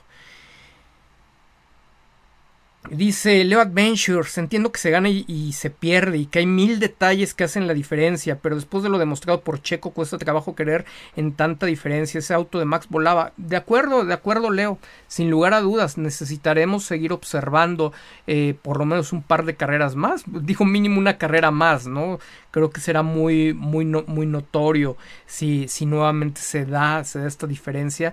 Y pues ahí la sugerencia es, o sea, Checo tendría que estar actuando rápido. Si este fin de semana, a ver, muy en concreto, eh, si este fin de semana Per, perdón que, que, este directo en particular le esté dando tantas vueltas a las, a las cosas. Anímicamente yo también estoy tratando de contenerme para no ir a decir una, una incoherencia. Pero en lo concreto de lo que es mi profesión, si Checo Pérez este fin de semana sabe que ocurrió, que hubo una diferencia, que hubo una mejora en el auto de Verstappen que no tuvo en su garage, digo, si no trabajan en su entorno para que esa información salga como que la dio alguien de Red Bull, que nadie sabe quién porque es una fuente anónima y, confiable, están dejando perder una extraordinaria oportunidad de luchar por el campeonato mundial. Una de no sabemos si de las últimas o no, esperemos que no, pero estaría dejando pasar algo muy importante. No es algo que simplemente puedas estar permitiendo que suceda carrera a carrera, a ver si en la que sigue ya mi, mi, auto tiene el mejor rendimiento, ni jugándole al valentón de, pues es que seguramente le vamos a dar la vuelta y como buenos mexicanos le vamos a poner el papel orito y, y con eso le vamos a ganar un segundo. Va a estar complicado, ¿no? Con todo y lo bueno que él siempre ha sido para hacer más con, con menos. Entonces, ahí sí políticamente tendrían que estar moviendo a través de Julian Jacobi, a, a través de, de la. ¿Cómo? De la Dark o del dark side, ¿no? del periodismo. ¡Poc! Los sobrecitos amarillos y que se filtrara de fuente anónima y confiable lo que realmente pasó en Miami sin involucrar a Checo Pérez de ninguna manera ni tener que hacer que lo, lo declare directamente. Y si no pasó, entonces todos tranquilos, esperémonos a la siguiente, a la siguiente carrera y, que deportivamente se resuelva como todos quisiéramos que, ocurra, ¿no? Pero coincido en que ese auto volaba y, era más allá de las manos. O sea, tres décimas por, por encima hubieran sido entendibles con el mismo compuesto. Eh, lo que veíamos, ¿no? Inclusive donde Checo volaba volaba en Baku y, bueno, ahí le iba sacando sus tres, cuatro décimas, pero ya más allá de eso no, no, no hace mucho sentido. Erika, saludos desde Texas, tío. ¿Qué opinas de la actitud de Horner, Max y Marcos? Se les veía muy relajados. Todos sabemos que apuestan por Max y el supuesto apoyo suena falso. Pues digo, al final si ellos tienen que decidir, mi querida Eri, te saludo hasta, hasta Texas. Al final ellos, eh, si tuvieran que decidir, van a decidir por Max. Si está en sus, en sus manos empujar el proyecto Max, lo van a empujar. En realidad, ¿qué es lo único que tienen en contra este año para, para que no sea la misma historia de, siempre? El ojo observador de Minslav. Y desafortunadamente, o, con ayuda, por eso, por eso insto al entorno de Sergio que solamente en el caso de que exista algo que no puede declarar públicamente, hagan, encuentren la forma de hacer llegar esa información firmada por fuente anónima y confiable de, de Red Bull, sabe cuál, pero para que, para, para que salga por todos lados de dónde estuvo la, la diferencia más allá de un, de un, Max con buenas manos y de una mejor estrategia de neumáticos. En el caso que haya sucedido, si no sucedió, no. Yo no estoy hablando de estrategias de, de, de, de medios, de, de, lo que es la guerra política, ¿no? el marketing político entre ellos, únicamente, únicamente está ahí. Y de lo que me comentas, Eri, pues sí, o sea, políticamente es claro que ellos han traído ese proyecto y Mislav, pues digamos que les estorba en este momento, ¿no? No se sienten con la confianza de poder tomar las decisiones eh, a su libre albedrío, como estaban acostumbrados con Mateschitz. Entonces, hasta cierto punto también yo entendería por parte de la opinión pública de un servidor como parte de, una de, de, las líneas hipotéticas que Red Bull pudiera estar buscando la manera de volver a empujar, ¿no? De, volver a encarrilar el proyecto Max Verstappen ahora con, con el nuevo propietario, ¿no? Pero eso nada más es una de, de, las tantas posibilidades que existieron para explicar lo que pasó el día de hoy y que no es una sola cosa, es una suma de factores. Un Max Verstappen que se adaptó que está mejor adaptado, que se, que le se ve que le gusta más, que se entiende mejor con la pista de Miami que, que Checo, una estrategia de neumáticos que comprobó inclusive con Hamilton dar mejor resultados que, que la que trajeron la mayoría de los punteros. Y, y bueno el resto esa diferencia abismal que, que, se notó pues esa es la que la que Checo estará analizando durante estos días Dice Sebastián Vidal Montiel, saludos tío Tello, Checo mencionó que era el GP más exigente físicamente y en algún momento el ingeniero Scalabroni mencionó que parte del ritmo de Max se debía a su fortaleza física, solo una hipótesis. Interesante, Sergio está en el mejor momento, ha hecho el mejor trabajo eh, eh, físico en su preparación física de toda su carrera. Entonces, es parte de las hipótesis, Sebastián. No sabemos qué factores este, pudieron existir durante este fin de semana y si esa misma preparación física pudo haber jugado una diferencia. Todo va sumando una décima, dos décimas. Entonces eso lo tendría que explorar Checo. Creo que es muy válido como una de las hipótesis y gracias por compartirlo Sebastián porque pues es lo que estamos buscando, ¿no? Tratar de tener como varias de las hipótesis y irle sumando décimas, ¿no? A tratar de, de explicar sin necesidad de caer en la conspiración, en la paranoia y mucho menos en el sabotaje también el por qué no se dan los resultados y a partir de entender esa explicación el poderle dar la vuelta, ¿no? El que Checo pueda tener este pues las herramientas de análisis al que él va a llegar más profundamente que nosotros eh, para, para poder estar listo en, en Imola. Dice Azabache Riding. Ojalá Tello comente la actitud de Checo al no interactuar con el wall de sus datos y datos de, de, Max. Me parece que debió ser más férreo en su defensa, inclusive toque para marcar a los Verstappen. Mira, si hubiera sido más férreo en su defensa, eso de ir al toque y todo, no los vuelven a dejar pelear. ¿No? Aquí creo que Checo inteligentemente marca la línea para exhibir a Max Aquí esta es la parte que va a estar buena. Tarde o temprano va a llegar un punto en donde también Checo, eso es lo que esperamos mientras no se, no se den estas diferencias abismales, eh, estamos esperando que tendría que llegar un momento natural en que Checo pelee con mejor ritmo por Max en la pista para recuperar o para ganar la, la posición. Entonces Checo igual que cuando platicábamos, ¿se acuerdan de la relación de los dos? Que les dijimos, Checo está marcando, lo está haciendo muy bien, él es cordial, si alguien va a romper la relación, la relación se va a romper por el lado de Max Verstappen. Y ocurrió. Y aquí es también una certeza matemática que si se dan las condiciones para que Checo venga con mejor ritmo de carrera y no haya de que puedan llamar a, Max a, a los pits, entonces si Max quiere hacer una defensa sucia de, de, la posición, entonces inmediatamente el reflector va a estar sobre él. Creo que fue muy prudente en mandar ese mensaje positivo de voy a luchar por, por la posición, pero no, tampoco va a ser a muerte en donde exponga los, los dos autos, voy a saber elegir mis batallas y en este caso pues, la, la batalla estaba perdida por la frescura y el tipo de, componente que, que traía Verstappen. ¿no? Entonces, tal vez con un componente parecido, marcando ritmos no tan, no tan distintos de vuelta. Dices, bueno, faltan cinco vueltas, ¿no? Me aferro a la posición y no lo dejo pasar.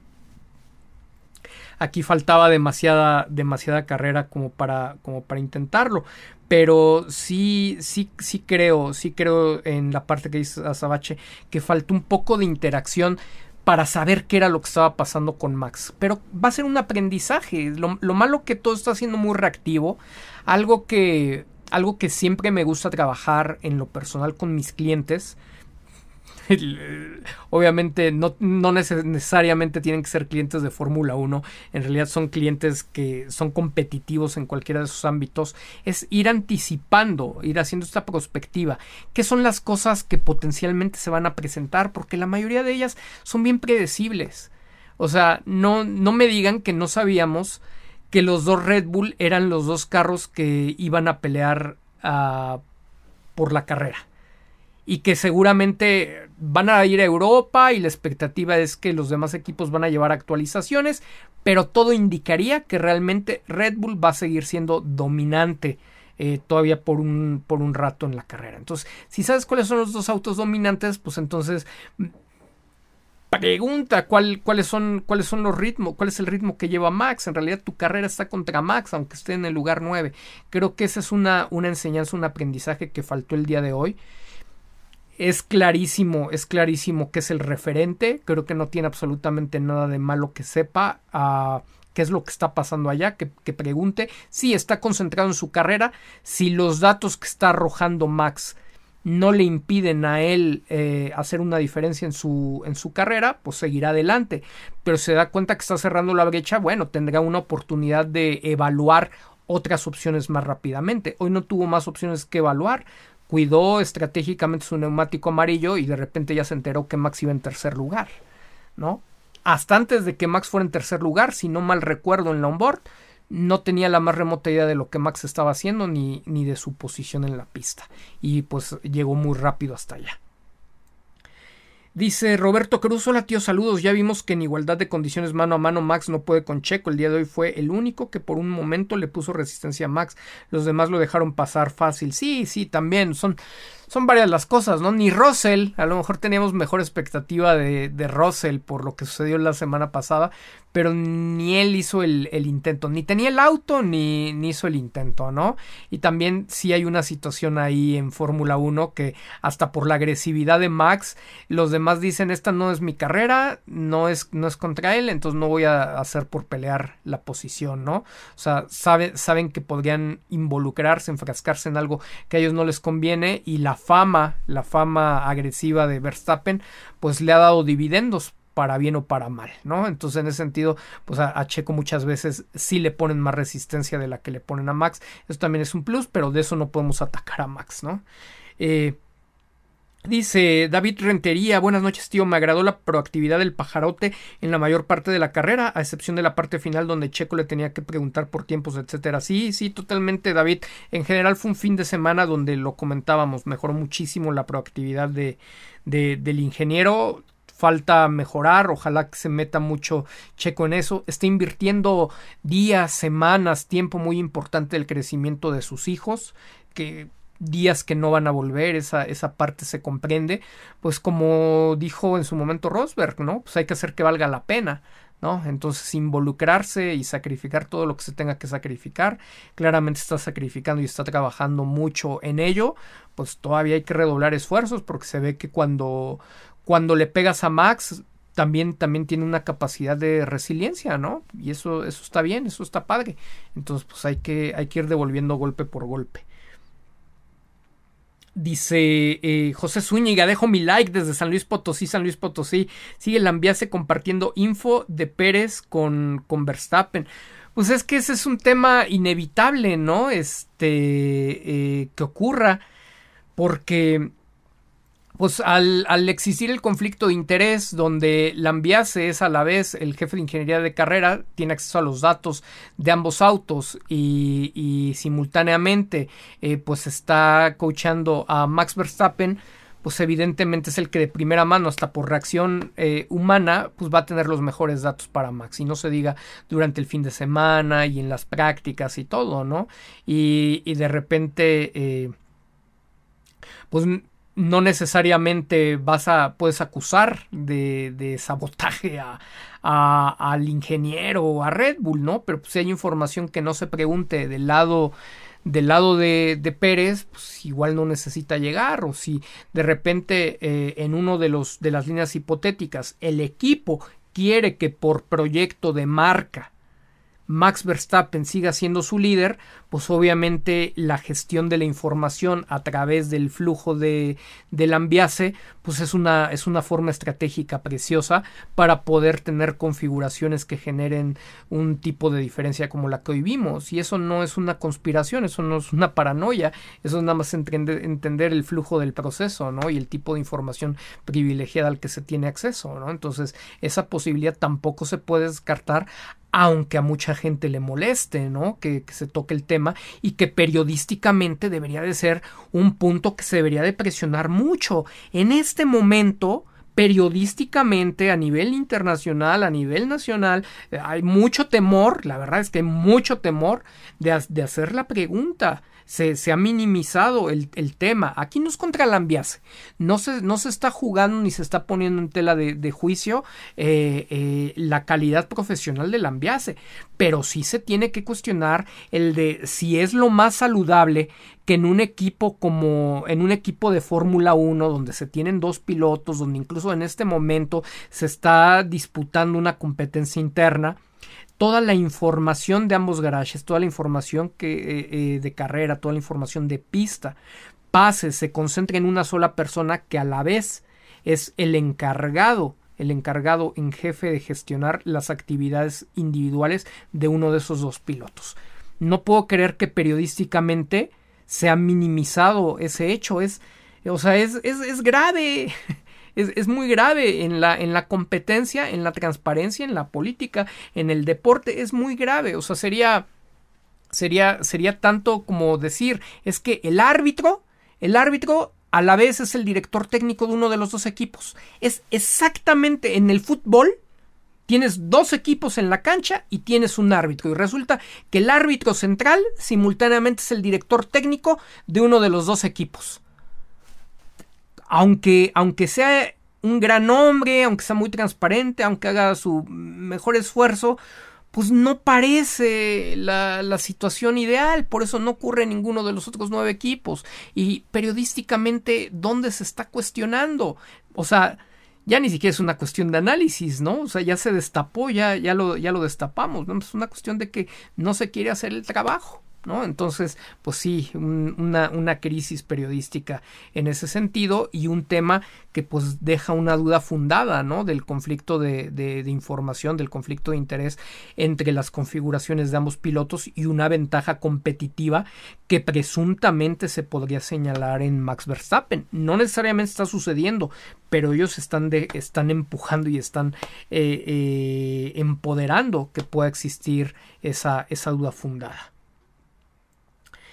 Dice um, Quijara, creo que hoy no daba para más la carrera de Checo, incómodo todo el fin de semana y la estrategia diferenciada fue lo que no le permitió ganar, pero sigue en la pelea totalmente. Y yo, yo creo que, ah, aunque no nos gusta, hoy, por lo menos hoy, este, estas dos semanas, deberíamos de, de, meterle mucho hielo a la cabeza, escuchar mucho esto que comenta Quijara, ¿no? Hoy la carrera no da para más de Checo, Checo tendrá que hacer su trabajo, es un profesional, encontrará cuáles fueron las razones y tendrá que encontrar las razones suficientes para estar no solamente cerca, sino por delante de, de Max en Imola. Y si vienen actualizaciones, pues tendrá también que ver cómo, cómo se gestiona ese tema, ¿no? Entonces no fue el fin de semana, estuvo incómodo, pero sigue en la pelea.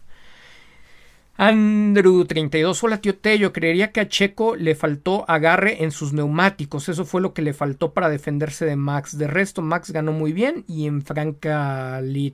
Sí, sí, sí, o sea, hubo, hay muchas cuestiones, eh, lo comenta el propio Horner, ¿no? Eh, en el sentido de que eh, Checo iba ciegas, en el sentido de que la, la pista la, desconocían, llevaba un neumático más blando, no sabía su comportamiento, Max tampoco, ¿de acuerdo? Pero obviamente el blanco era el que más iba a durar. De todos los compuestos que tuvieran, era el que más iba a durar. Fuera lo que fuera, era el que más iba a durar. El, eh, aquí curioso, la estrategia terminó siendo, siendo al revés, ¿no? Este donde el amarillo era el que con el que se tenía la incertidumbre de, de, de qué iba a probar, pero por el otro lado no puedes culpar a Red Bull cuando en la simulación de todos los equipos también en la punta la mayoría coincidió que esa era la combinación, la combinación ideal, inclusive en la proyección de Pirelli. Ese parecía el escenario ideal y, luego más o menos proyectando también en una simulación distintos escenarios como, como, el escenario de la, de la, bandera amarilla era decir, ok, tienen los neumáticos que, que, degradan, que degradan menos, probablemente sale un safety car puedes tener parada gratis para cambiar por los neumáticos duros y te vas hasta el final. Cosa que no le hubiera convenido a, a Verstappen, ¿no? Si, si, se hubiera dado uno de esos escenarios. Y ahí probablemente no nos estaríamos quejando. No estaríamos diciendo nada porque hubiera sido, uh, salió el safety car, Checo pudo entrar a, a cambiar por, por los duros y, todo se resolvió de forma increíble, ganó Checo y hoy es líder del mundial, ¿no? Entonces creo que también, eh, al menos hoy, dando el beneficio de la duda de observar una o dos carreras más, tenemos que decir, va, va, órale, se las compramos. Hoy hizo una gran carrera Verstappen, no es otro, un piloto de otro planeta, hoy traía un autazo, así el autazo estaba puesto a punto impresionante, pero eh, estamos esperando a ver lo que sucede en Italia y, que Checo vuelva a ser bien competitivo y que le vuelva a recortar esa, esa diferencia. Inclusive si, si se llegan a, juntar algunos factores, que ahora sí tome, tome liderazgo del, del mundial, ¿por qué no? ¿no? Entonces...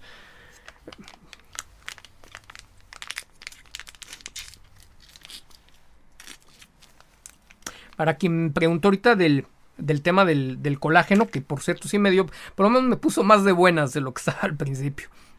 Eh, está el link allá abajo por si, por si alguien está interesado en, en el tema del colágeno. Eh, principalmente a mí les comentaba que me lo recetaron por el tema de mis articulaciones, eh, las que me operaron, ¿no? De mi cirujano del deporte, uno de los más prestigiados de México, fue quien me lo recomendó y llevo años tomando colágeno, la verdad increíble y esta versión líquida por encima de la de polvo ha sido, dirían, la neta del planeta. Y aparte, bueno, te da un poco algo de energía, te ayuda con la piel, con el cabello, etcétera. Bueno, se acabó el comercial, bye. Eh, Einer Vázquez, hola amigos percepcionistas, hoy se luchó pero no salieron las cosas, pero sigue en la pelea y esto todavía tiene muchas carreras por delante. Bien, bien Einer, vamos con esa actitud, yo creo que vamos a cambiar el chip. Las cosas pueden no salir y en dos carreras estaremos quejándonos amargamente que ya desde Miami veíamos venir algo así. Se puede, pero ¿por qué por hoy, hoy, hoy mismo, no tomamos una actitud positiva frente a esta situación y decimos vamos a aprender de lo que sucedió y vamos, vamos con todo para la carrera de Imola. Así que me gusta lo que dice Einer Vázquez. Se luchó, hoy no salieron las cosas, Checo sigue en la pelea y todavía hay 18 eh, carreras por delante. Anaís Mireles, saludos comunidad, ¿cómo han cambiado las cosas? Hoy algunos sienten que faltó algo y Checo quedó segundo cuando antes si quedaba en los puntos se festejaba. Sí, pues sí, obviamente de repente en Force India era como de Checo se terminó en los puntos, ¿no? Bueno, si terminaba en el podio era, era una locura, ¿no? Ya terminar, ganarse un puntito era, era grandioso y lo del podio pues sí era, era excelso, ¿no? Y hoy en segundo lugar pues sabemos y, vemos el potencial y ha habido estos destellos donde el equipo ha permitido o las condiciones se, han configurado para que Checo pueda pelear y sabemos que el talento lo tiene, la capacidad la tiene y pues hoy un segundo lugar eh, no sería tan malo. Creo que, creo que el segundo lugar no es el problema. El problema es que sabes que en igualdad de condiciones no veríamos a Max Verstappen rebasarlo tan fácil. Ya lo, ya lo constatamos, ¿no? Creo que eso es la parte que más, que más duele el, el, día de hoy. Si quedara en segundo lugar, pero por delante de Verstappen, por X o Y circunstancias, creo que no quedaría esta sensación de tanto desagrado, ¿no? De hecho, pasó en Silverstone el año pasado, donde el segundo lugar de Checo a mí me supo a victoria. Fue así una lástima que no se hubiera podido coronar, me dio mucho gusto por Sainz, pero, pero, pero fue muy bueno. Pero el quedar en segundo lugar por detrás de Max, pues obviamente hoy, hoy es algo que dices, no, no lo quiero así y yo sé que se puede estar arriba. Entonces yo creo que muchos nos identificamos en esa molestia. Mi querido Robert Edgar Racing Puebla, saludos a todos, excelente carrera con gran estrategia de ambos Red Bull, donde el que mejor se adaptó este fin de semana se llevó el triunfo. Vienen muchas más y seguimos con Checo. Me encanta, me encanta, me encanta muchos de, me encantan muchos de esos mensajes que están enviando, que podamos crecer, que podamos dar ese salto de madurez también y donde en algún momento nos vamos a acostumbrar a ganar.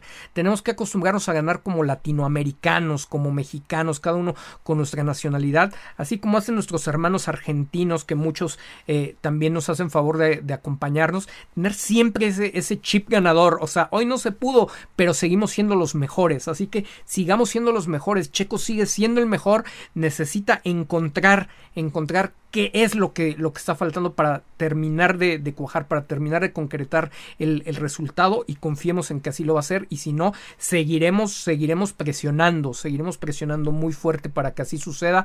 Esperemos que, que Checo tome nota de las cosas que se pueden hacer extrapista solamente en el caso de que, de que algo que sale de su control pudiera estar ocurriendo. Juan Pablo Gómez Domínguez, buenas tío Tello, ¿qué opinas de Checo robando cámara en las entrevistas antes del podio? Bueno, eso sí, hay que platicarlo. El apoyo de, de los aficionados en suelo estadounidense una, una, locura.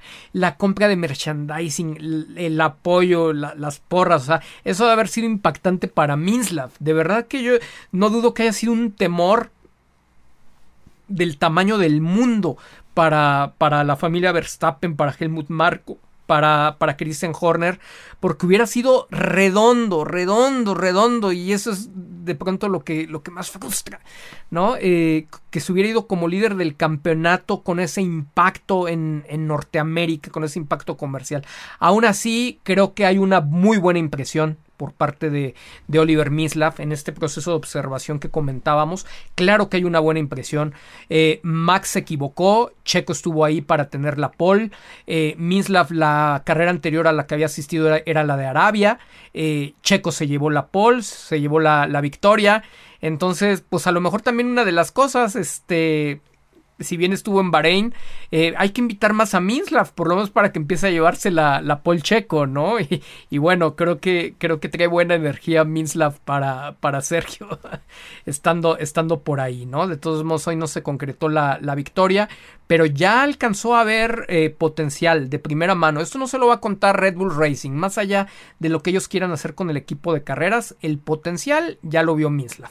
Tienen un representante que hace pero mil veces más ruido eh, eh, en marketing, que mueve más dinero para, para la marca que Richardo, que, que Richardos juntos en, en, Norteamérica, ¿no? Entonces, eso es muy importante, más que un bicampeón, más que un bicampeón y tres Richardos en, en Norteamérica. Entonces, es, es algo a, a valorar. Si por ese simple motivo van a recontratar a Checo, no, depende, depende de muchos factores. Eh, lo que decía eh, Zodiac, que, que no volví a citar hace un momento, que me pareció relevante, es que Checo no dé pasos atrás los fines de semana. Tiene todas estas herramientas a favor, no necesita retractarse e irse al, al mensaje pregrabado del cassette de las temporadas anteriores que no estaba funcionando. Ha, ha, sido muy prudente, ha sido muy moderado, ha sido bien inteligente en los mensajes. No necesita, no necesita dar ese, ese paso atrás. Que siga, que siga posicionándose que siga luchando por su espacio y mientras él se vea con esa agresividad y mientras él sea percibido mediáticamente como un verdadero contendiente por el campeonato, si por algo no es en Red Bull, tendrá las puertas abiertas en cualquier equipo, en el casi casi en el que él quiera. Y eso es lo que deseamos, ¿no? Para alguien que todavía no está en edad de retiro. Entonces, tiene, él tiene que asegurarse, y sí lo digo mediáticamente, porque esa es mi especialidad, mediáticamente él tiene que asegurarse de que está tan bien posicionado como un piloto top, como un piloto capaz de hacerle la lucha a Verstappen, que si en Red Bull por algo no llega a recibir la, las oportunidades deportivas eh, con igualdad, cualquier otro equipo lo va a querer firmar de inmediato para que vaya a competir contra Verstappen. Ese, esa es su mejor trayectoria. Eso es lo que, le, lo, que le, da las posibilidades de en determinado punto empujar la pelea interna en Red Bull o tener el mejor asiento que esté disponible fuera de ese equipo si, si cae en la retórica, si cae en la inercia de lo que se venía haciendo el año pasado, de no hablo, mi equipo es lo mejor y me protege y me quiere y nos da exactamente lo mismo, cuando a veces no está sucediendo que les den exactamente lo mismo, entonces eh, pasó, pasó eh, de servicial a ser vil agachado, ¿no? O sea, no, no hay más. Dice Jürgen Habermas Marx. Buenas noches, tío Tello. Nada que recriminar hoy ni a Checo ni a Red Bull. Las estrategias, a mi parecer, así eran. Checo con medios, Max con duros para arrancar. Ya vendrá la victoria en Imola. Sí, de la estrategia, eh, lo que dice Jürgen, o sea, desde que empezó la carrera, a ver, empezó la carrera, tú ves la estrategia, tú ves los compuestos y honestamente dices, pues es que van con el librito van con el librito totalmente. Se están jugando con Max una estrategia diferenciada pues, porque necesitan probar algo diferente para salir de ahí y tener posibilidades. Eh, entonces lo hicieron bien con los dos. No hay nada que reprochar. En retrospectiva, bueno, en retrospectiva todos somos genios. En retrospectiva es claro que no fue la mejor de las estrategias, pero cuando empezó, que es el punto objetivo donde la debemos de, de analizar, la estrategia fue correcta. Nada, nada que reprocharle a Red Bull en cuanto a la estrategia de, neumáticos en un principio. Y les comento, Horner, ahí echándole flores, será cierto o no, pero dice que el que solicitó eh, cambiar la estrategia, porque inicialmente pensaban arrancar con Max también sobre medios, eh, que el que pidió cambiar la estrategia, tener una estrategia diferenciada, fue el propio Max le, hay que darle ese beneficio de la duda, donde dice que el que vio esa posibilidad fue Max, él solicitó que le permitieran ir eh, de, esa, de esa manera, imagino que empujando a fondo sin el problema de, de, quemarse eh, los neumáticos en 10 vueltas y le salió, ¿no? Entonces, bueno, ese también podría ser un punto a favor de Max. Checo evaluará el, el tema de, de si fue a lo mejor demasiado conservador o si simplemente dio lo que tenía que dar, dio lo que el auto podía dar y felicidades Max por esta gran carrera. Gus DB, buenas noches para todos desde Vancouver. Saludos, mi querido Gus. Saludos para ti, para la querida Angie, eh, a la que le mandamos a felicitar, ¿eh? Este, espero que hayan escuchado por su cumple la semana pasada. Kikiriband, tío Tello, saludos desde Toluca, mismo auto, las dos últimas carreras y hoy vi un cohete con Max, es solo mi percepción. Por favor, saluda a mi esposa Leti y nuestros peques Yare, Liz y Yeshua. Saludos, saludos hasta Toluca, mi querido Kikiriband, a tu esposa Leti, Yare, Liz, Yeshua. No, Yo creo que varios vimos ese, ese autocohete que no solamente fue hoy, que fue todo el fin de semana. Para mí fue tan llamativo el, uh, el super, ¿no? La pleca que sacó Fórmula 1 mencionando punto 52 eh, centésimas de diferencia solo en rectas durante alguna de las prácticas. O sea, era una cosa monstruosa. O sea, lo que estuvieran probando con Sergio no estaba funcionando. Fuera actualización, fuera configuración y lo que estaban haciendo con Max sí estaba funcionando. ¿Podían copiarlo simplemente? No, porque son estilos diferentes, pero pues es lo que tendría que analizar Sergio. Si solamente fue un tema de configuración, qué era lo que estaba conduciendo Max, cómo estaba conduciendo Max, qué era lo que tenían seteado para él, que le estaba permitiendo tanta diferencia. No parecería un tema meramente de configuración, pero bueno, creo que ahorita tenemos que estar con, con calma. Y sí, o sea, muchos percibimos que hoy era, era un autocohete, no era un piloto cohete, era un autocohete con un piloto que estaba muy a gusto y que sí fue superior manejando, manejando en la pista aunque no con esa diferencia, era una combinación autopiloto. Roberto Almaraz González, saludos tío Tello, qué gusto, mi primer directo desde el inicio, qué gusto saludarte mi querido Roberto Almaraz, eh, con mucho cariño. Dani, ZTS12, el problema es que la idiosincrasia latina es bien extremista, o estás bien arriba o bien abajo, sí, fíjate, eh, nos cuesta mucho trabajo, fíjense que es algo es algo que, que, tiene mucho que ver con el sistema o, el tipo de pensamiento que tenemos los seres humanos. Dentro de la población mundial, alrededor de un 92%, según los estudios, puede, estas cifras pueden variar, pero alrededor de un 92% de, de la población eh, tiene un sistema o una forma de pensamiento concreta. Entonces, o es negro o es blanco. Por eso se dice este tema de, los, de, que somos muy extremistas. El 8%, alrededor solamente del 8%, tiene un sistema de pensamiento abstracto. Significa que hay blanco, negro y matices de grises, ¿no? En, en el intermedio. Si alguien con pensamiento abstracto les analiza y les empieza a hablar de los grises, o sea, el de pensamiento concreto va a ser, no, no, no, no, no, no, a mí no me estés dando tanta vuelta. O sea, ¿esto es negro o es blanco? Pero lo de la mitad no lo asocian, no lo ven, no existe, es algo muy, muy complicado eh, eh, de comprender. Y por eso hay tantas discusiones dentro de las redes sociales, porque hay gente que le puedes explicar el tema de las apreciaciones, el, por qué no pueden comparar o por qué no se pueden ir únicamente a la estadística para entender por qué se obtienen resultados con ciertos autos y con ciertos autos no. ¿Por qué? Porque es concreto. Ellos te dicen, Max tiene dos campeonatos. Y, y dices, y Checo Pérez en 230, no sé ya cuántas carreras son, nada más tiene tantas victorias. Es pensamiento concreto, es pensamiento cuadrado. La mayor parte de la población tiene ese tipo de pensamiento y entonces no es que esté bien o que esté mal, sino que nos estamos comunicando en sistemas de pensamiento distintos.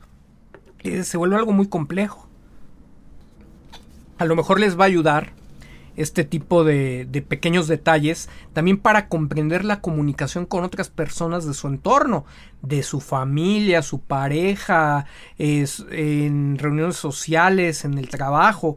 Pensamiento concreto contra pensamiento abstracto. Gente que necesita que le especifiques exactamente algo como es sin darle demasiadas opciones. Algo que aquí manejo yo demasiado y por eso mucha gente me dice es que cantinfleas demasiado. Es que doy demasiados detalles a veces de las cosas y dicen no, no, sé más concreto les hace corto con su sistema de pensamiento. Entonces, bueno, por ahí, por ahí va una de las situaciones en las que también nos lleva a entender por qué en esta comunidad percepcionista somos menos en cantidad de, de seguidores, aunque al final del día, por todos estos detalles, llegamos a análisis más ricos que terminan convirtiéndose en, en algo concreto al corto, mediano, largo plazo.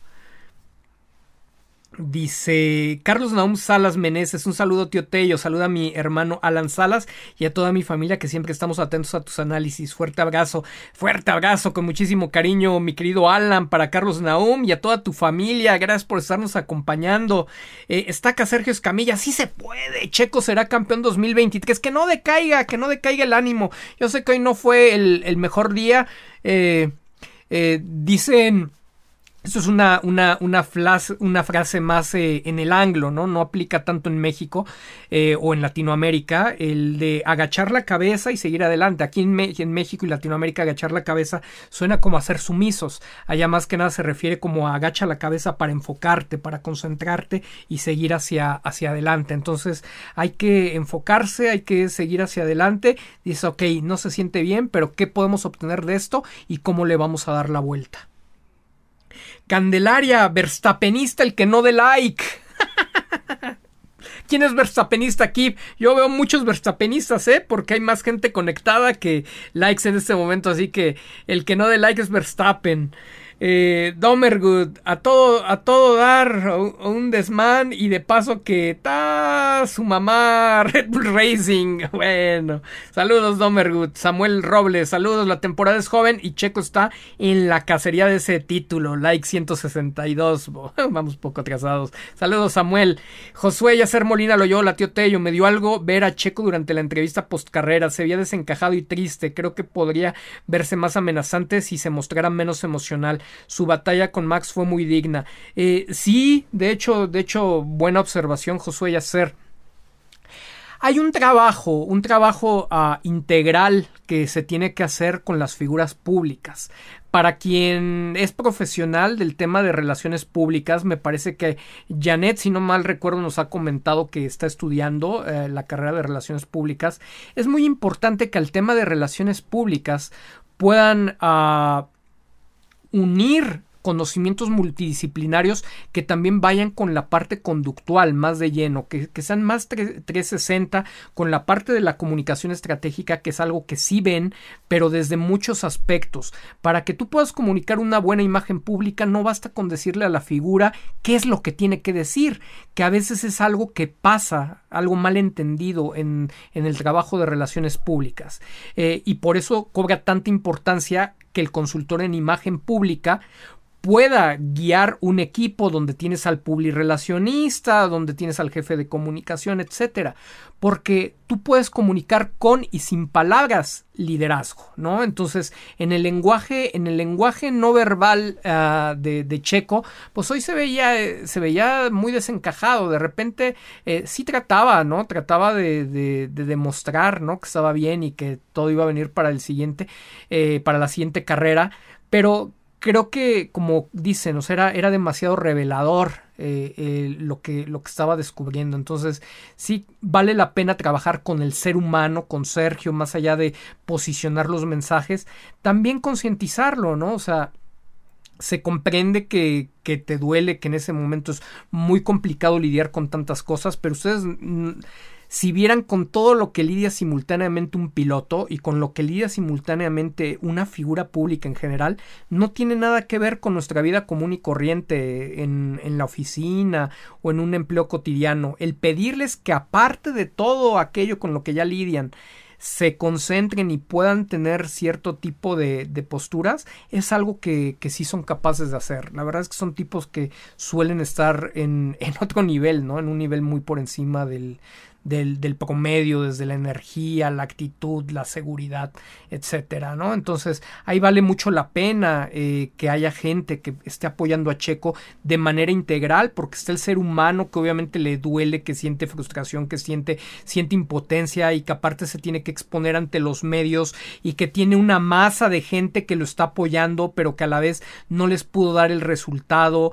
Eh, yo lo entiendo un poco, uh, entiendo un poco a Sergio, por ejemplo, eh, de que se abstrae de la masa, la, gente de Checo, Checo, y de repente nada más sonrió tímido, ¿no? Y, y, así los saludó.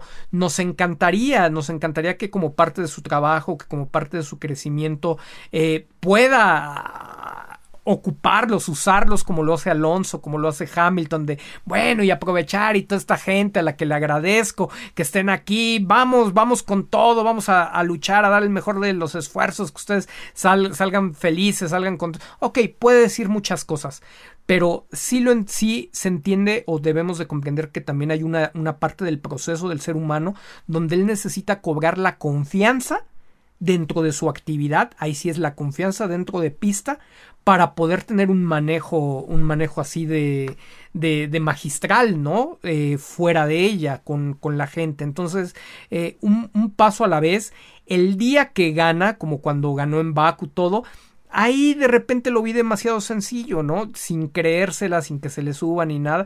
Muy contento, subir la energía. Esta parte eh, dentro de la asesoría le ha hecho falta y se la tienen que comentar en su equipo. Ojalá que se lo comenten. Checo, sube tu energía. No, no importa qué haya pasado. Yo sabemos que estás exhausto, que es el último jalón, el último esfuerzo, pero cuando estés en entrevistas, sube tu energía sube tu energía, que no se te vea caído, medio moribundo, ni nada, sube tu energía, porque esa percepción de, de, energía alta es la que gana, es la que manda, comunica sin palabras que eres un hombre fuerte, que eres un hombre líder, y queriendo o no, desafortunadamente, es parte de lo que el imaginario colectivo, la opinión pública, los medios asocian con los ganadores. Entonces, ese mensaje es bien importante y nosotros siempre nos enfocamos, sin importar qué está pasando, Puedes estar triste, serio, alegre, cualquiera que sea el estado de ánimo, pero la energía siempre se te debe de escuchar con, con, mucha energía.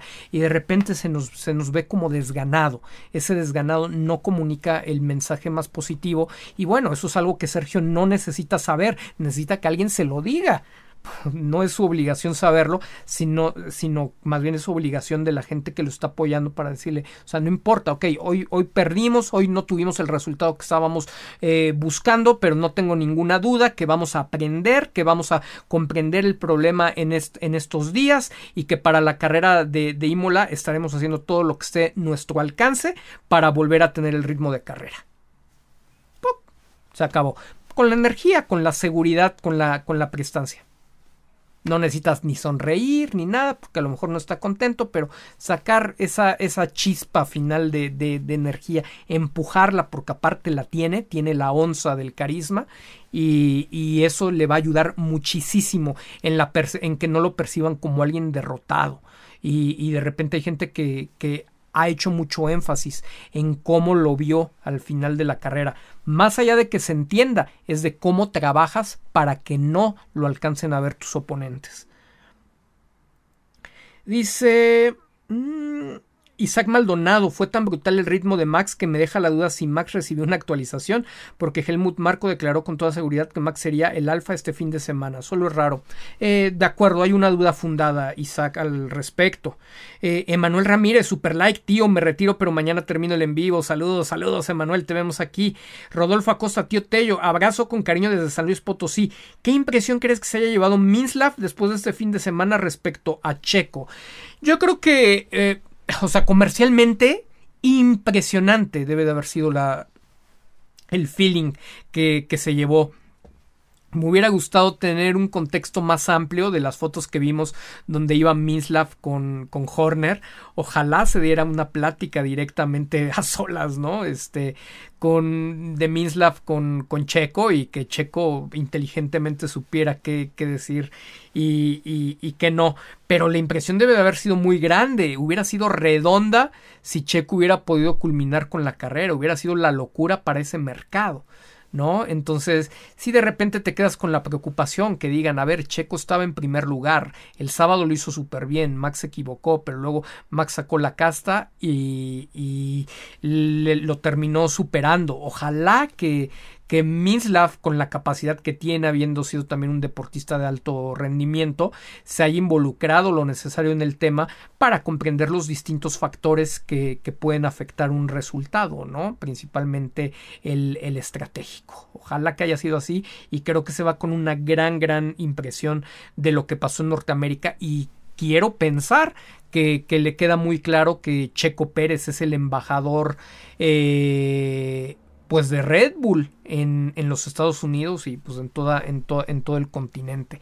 Otro detalle que, que, no habíamos comentado y que fue muy notorio para mí, inicialmente en el marketing que hubo de todas las gorritas y de todo este eh, producto especial para Miami, tanto Checo eh, como Max estaban portando las gorritas y vistiendo las prendas. Cuando llegó la carrera, algunos habrán enterado de todo este escándalo ¿eh? que se hizo con la marca de relojes Tag Heuer porque un servidor comentó que mercadológicamente necesitas conocer tu segmento. Hoy, hoy en día, por más que Max sea un campeón, si TAG, la marca de relojes, representa eh, o tiene la posibilidad de poner como embajador de marca tanto a Sergio como a Max, lo cual sí, sí es factible por, por el vínculo con Red Bull. No es anticlimático tener a Max como embajador de marca en las tiendas mexicanas, tanto como tener a, a Esteban Ocon en España, ¿no? Después de los conflictos con Fernando Alonso. Entonces, eh, hoy, hoy sí tomaron en cuenta esa consideración en la parte de Red Bull y si alguien fue observador, Max Verstappen durante todo el fin de semana no usó la gorra especial. Hasta en el equipo estuvieron usando la gorra especial. Hasta, si no me equivoco, Adrian Newey creo que traía la gorra especial. Pero Max Verstappen no usó la gorra especial porque si Max Verstappen usaba la gorra especial, entonces hubiera habido rechazo de una gran cantidad del público que estaba apoyando a Sergio Pérez a comprar ese merchandising. Entonces, hay datos ahí que no se, no se abren y no se expresan con esta claridad, pero en la lectura y para varios de ustedes que a lo mejor puedan ser mercadólogos van a entender perfectamente de lo que estoy de lo que estoy hablando. Entendieron el riesgo de mercado que había en el hecho de que Max Verstappen estuviera eh, como embajador de ese de ese merchandising y prefirieron que fuera Checo quien principalmente lo estaba aportando y que se generara la venta sin sin que tuviera asociación alguna con el personaje que genera rechazo. Entonces, ojalá todo ese tipo de datos también los tenga Minslav. Estaría estaría increíble que, así suceda, pues son, son, datos muy relevantes del mercado y, de cómo te está, de, cómo están rindiendo o de lo que te están aportando en el negocio, que es lo que a ti te interesa eh, al, al mantener un equipo de Fórmula 1. Dice Domergut, no hay opciones, tío, no hay oportunidad, no hay campeonato de Pérez, la superioridad en el auto es visible, hoy, hoy fue así. Eh, Jeremy Wan, ¿qué onda, tío? Ando bien enojado con Checo. No puede ser posible que elogie mucho a Max cuando él no recibe lo mismo. Sí, caray, o sea, si es una, una insistencia. Digo, el análisis que nosotros tenemos sobre eso es que, que realmente ellos están clavados como en el de eh, sí hay que reconocer a Max y si engrandecemos a Max entonces va a tener mayor valor el día que nosotros ganemos porque estamos dimensionando eh, el monstruote, ¿no? El rival enorme al que le estamos ganando. Pero nada más están viendo la parte positiva y no están viendo la parte negativa. Entonces, cuando, cuando no, no tienen un experto en el equipo, y pues, obviamente Checo no es un experto en ese análisis, eh, que te diga los pros y los contras de lo que estás haciendo, es muy normal tomar por creatividad o por iniciativa propia decisiones que no son las que más te favorecen. Entonces, ya mucho hemos hablado de este tema de, ensalzar a Max. Lo puedes ensalzar cuando le ganaste, ¿no? En Baku. O sea, Max me venía presionando con todo, pero pues, fuimos, fuimos capaces de, mantenerlo a raya y, sacar el resultado cuando era necesario. ahí, ahí lo puedes ensalzar. Max es un piloto muy difícil. Y aún así por algo Max y, su equipo normalmente minimizan la cantidad de menciones sobre Sergio Pérez, porque sabes que mediáticamente cada segundo que tú le dediques a tu rival lo engrandece sin importar qué digas sobre él, porque solamente hablas de lo que te importa, solamente hablas de lo que es importante. Entonces, bajo el principio de solo hablas de lo que es importante, cada que Checo Pérez menciona a Max, pues ya le está dando más importancia, inclusive por sobre él mismo, ¿no? Le dedica más tiempo o le dedica sus segundos a Max. Entonces, siempre está contraindicado en ese tema de la competencia el hablar de él, y no porque no lo reconozcas, ¿no? No porque no lo debas de reconocer, ni porque no hayas, ni porque haya soberbia, falta de humildad o, algo por el estilo. Simplemente concéntrate en lo que tú tienes que hacer y, y minimiza el tiempo que le dedicas a los demás. Concentra en que está en ti el poder de cambiar las cosas, no en los demás las posibilidades que tú tienes. Ya cuando llegue el final y cuando estés festejando tu campeonato, entonces expláyate eh, llena de flores a, toda tu competencia para que sepan lo complicado que fue este campeonato con los grandísimos pilotos que estuviste compitiendo, compitiendo pero hasta ese momento. Entonces, de repente ahí sí falta, sí falta la, malicia. Son, son, son, enfoques distintos, pero esto ya va más allá de las posturas. O sea, esto tiene hasta, hasta una razón técnica de ser. Dice Pastor Díaz, si mano negra, ya lo dijo Horner, manejar un coche en línea recta no tiene sentido. Las velocidades puntas de Max son mayores que las de Checo. Digamos que entonces seguramente a Checo le, le da miedo acelerar. Sí, es que ya ver esas diferencias de medio segundo en rectas, o sea, por más que no salgas bien pisado a, a, la recta, y digo, aparte cuando Checo si para algo ha sido bueno es para las velocidades punta, ¿no? Entonces dices, wow. Rubén, tío, el carro de Max hoy me recordó el de Hamilton en Brasil 2021, más o menos, y varios que vimos de Max, ¿eh? también la, la temporada pasada, pero sí, sí, o sea, no había, no había forma, ¿no? De, de, de pararlo.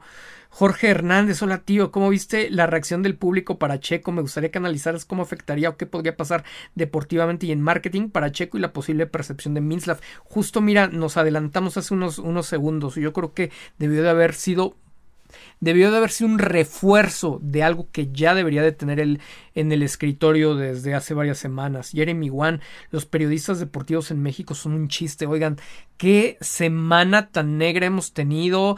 Los titulares que está sacando de manera digital Fox Sports México, bueno, terribles. El asegurar que Checo se va por una declaración de Ralph Schumacher. No, no, ya es un amarillismo lo que tanto intentamos combatir con Prime F1, de compartir las fuentes originales y todo. Eh, creo que se está viendo rebasado no por los medios, sino por la demanda de información que nosotros como aficionados estamos generando. Si no son ustedes y un servidor, por lo menos los otros miles miles, miles, miles que, que, están por ahí consumiendo toda la información que, que les dan. Es, es terrible. Ya del, del, tipo este que narra fútbol y que es polemista y todo, miren, ya no vale la pena hablar. Yo de hecho no lo iba ni a comentar en la semana. No sé quién si quién de ustedes haya seguido esa como polémica en, en Twitter. Eh, me pidieron varios de ustedes que diera mi postura, mi comentario al respecto me tardé casi un día porque, porque había preferido no, no darle más foro a Faitelson. Eh, pero bueno, eh, ante la insistencia en la parte profesional que, que era de, de, hacer mi comentario, lo hice tal cual expresando la crisis que hay en el periodismo. Y bueno, el resumen para los que lo supieron, Faitelson terminó contestándome, pero confundiéndome con Marco Tolama.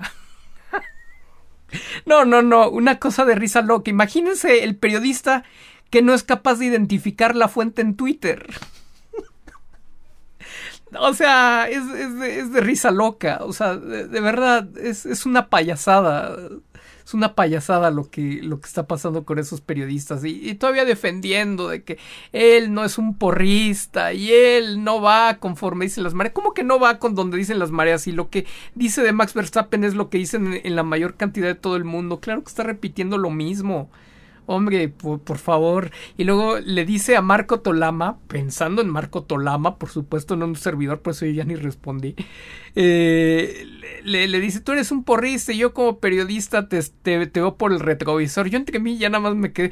Por el retrovisor lo único que ves fue la, la poca seriedad y el propio rigor periodístico que hayas tenido algún día en, en tu vida, ¿no? Al final eres...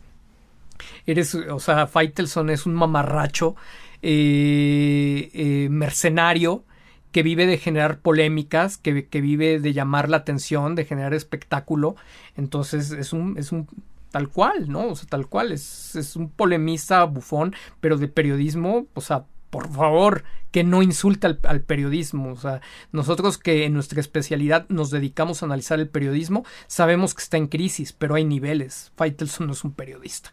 Lo fue, hace unos reportajes de color excelentes, pero el llevar la contraria y el, opinar en contra de los ídolos del, del, país y todo, eso, eso, eso, no te, eso no te hace objetivo. ¿eh? Eso en ningún punto te, te hace objetivo.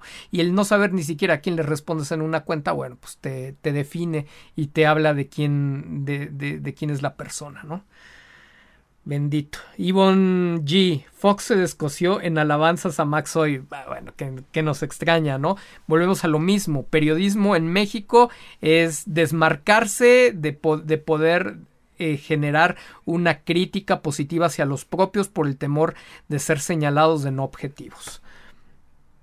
Iván Q, no creo que todos obviamente, pero cómo salen haters argentinos sobre todo y algunos colombianos en redes.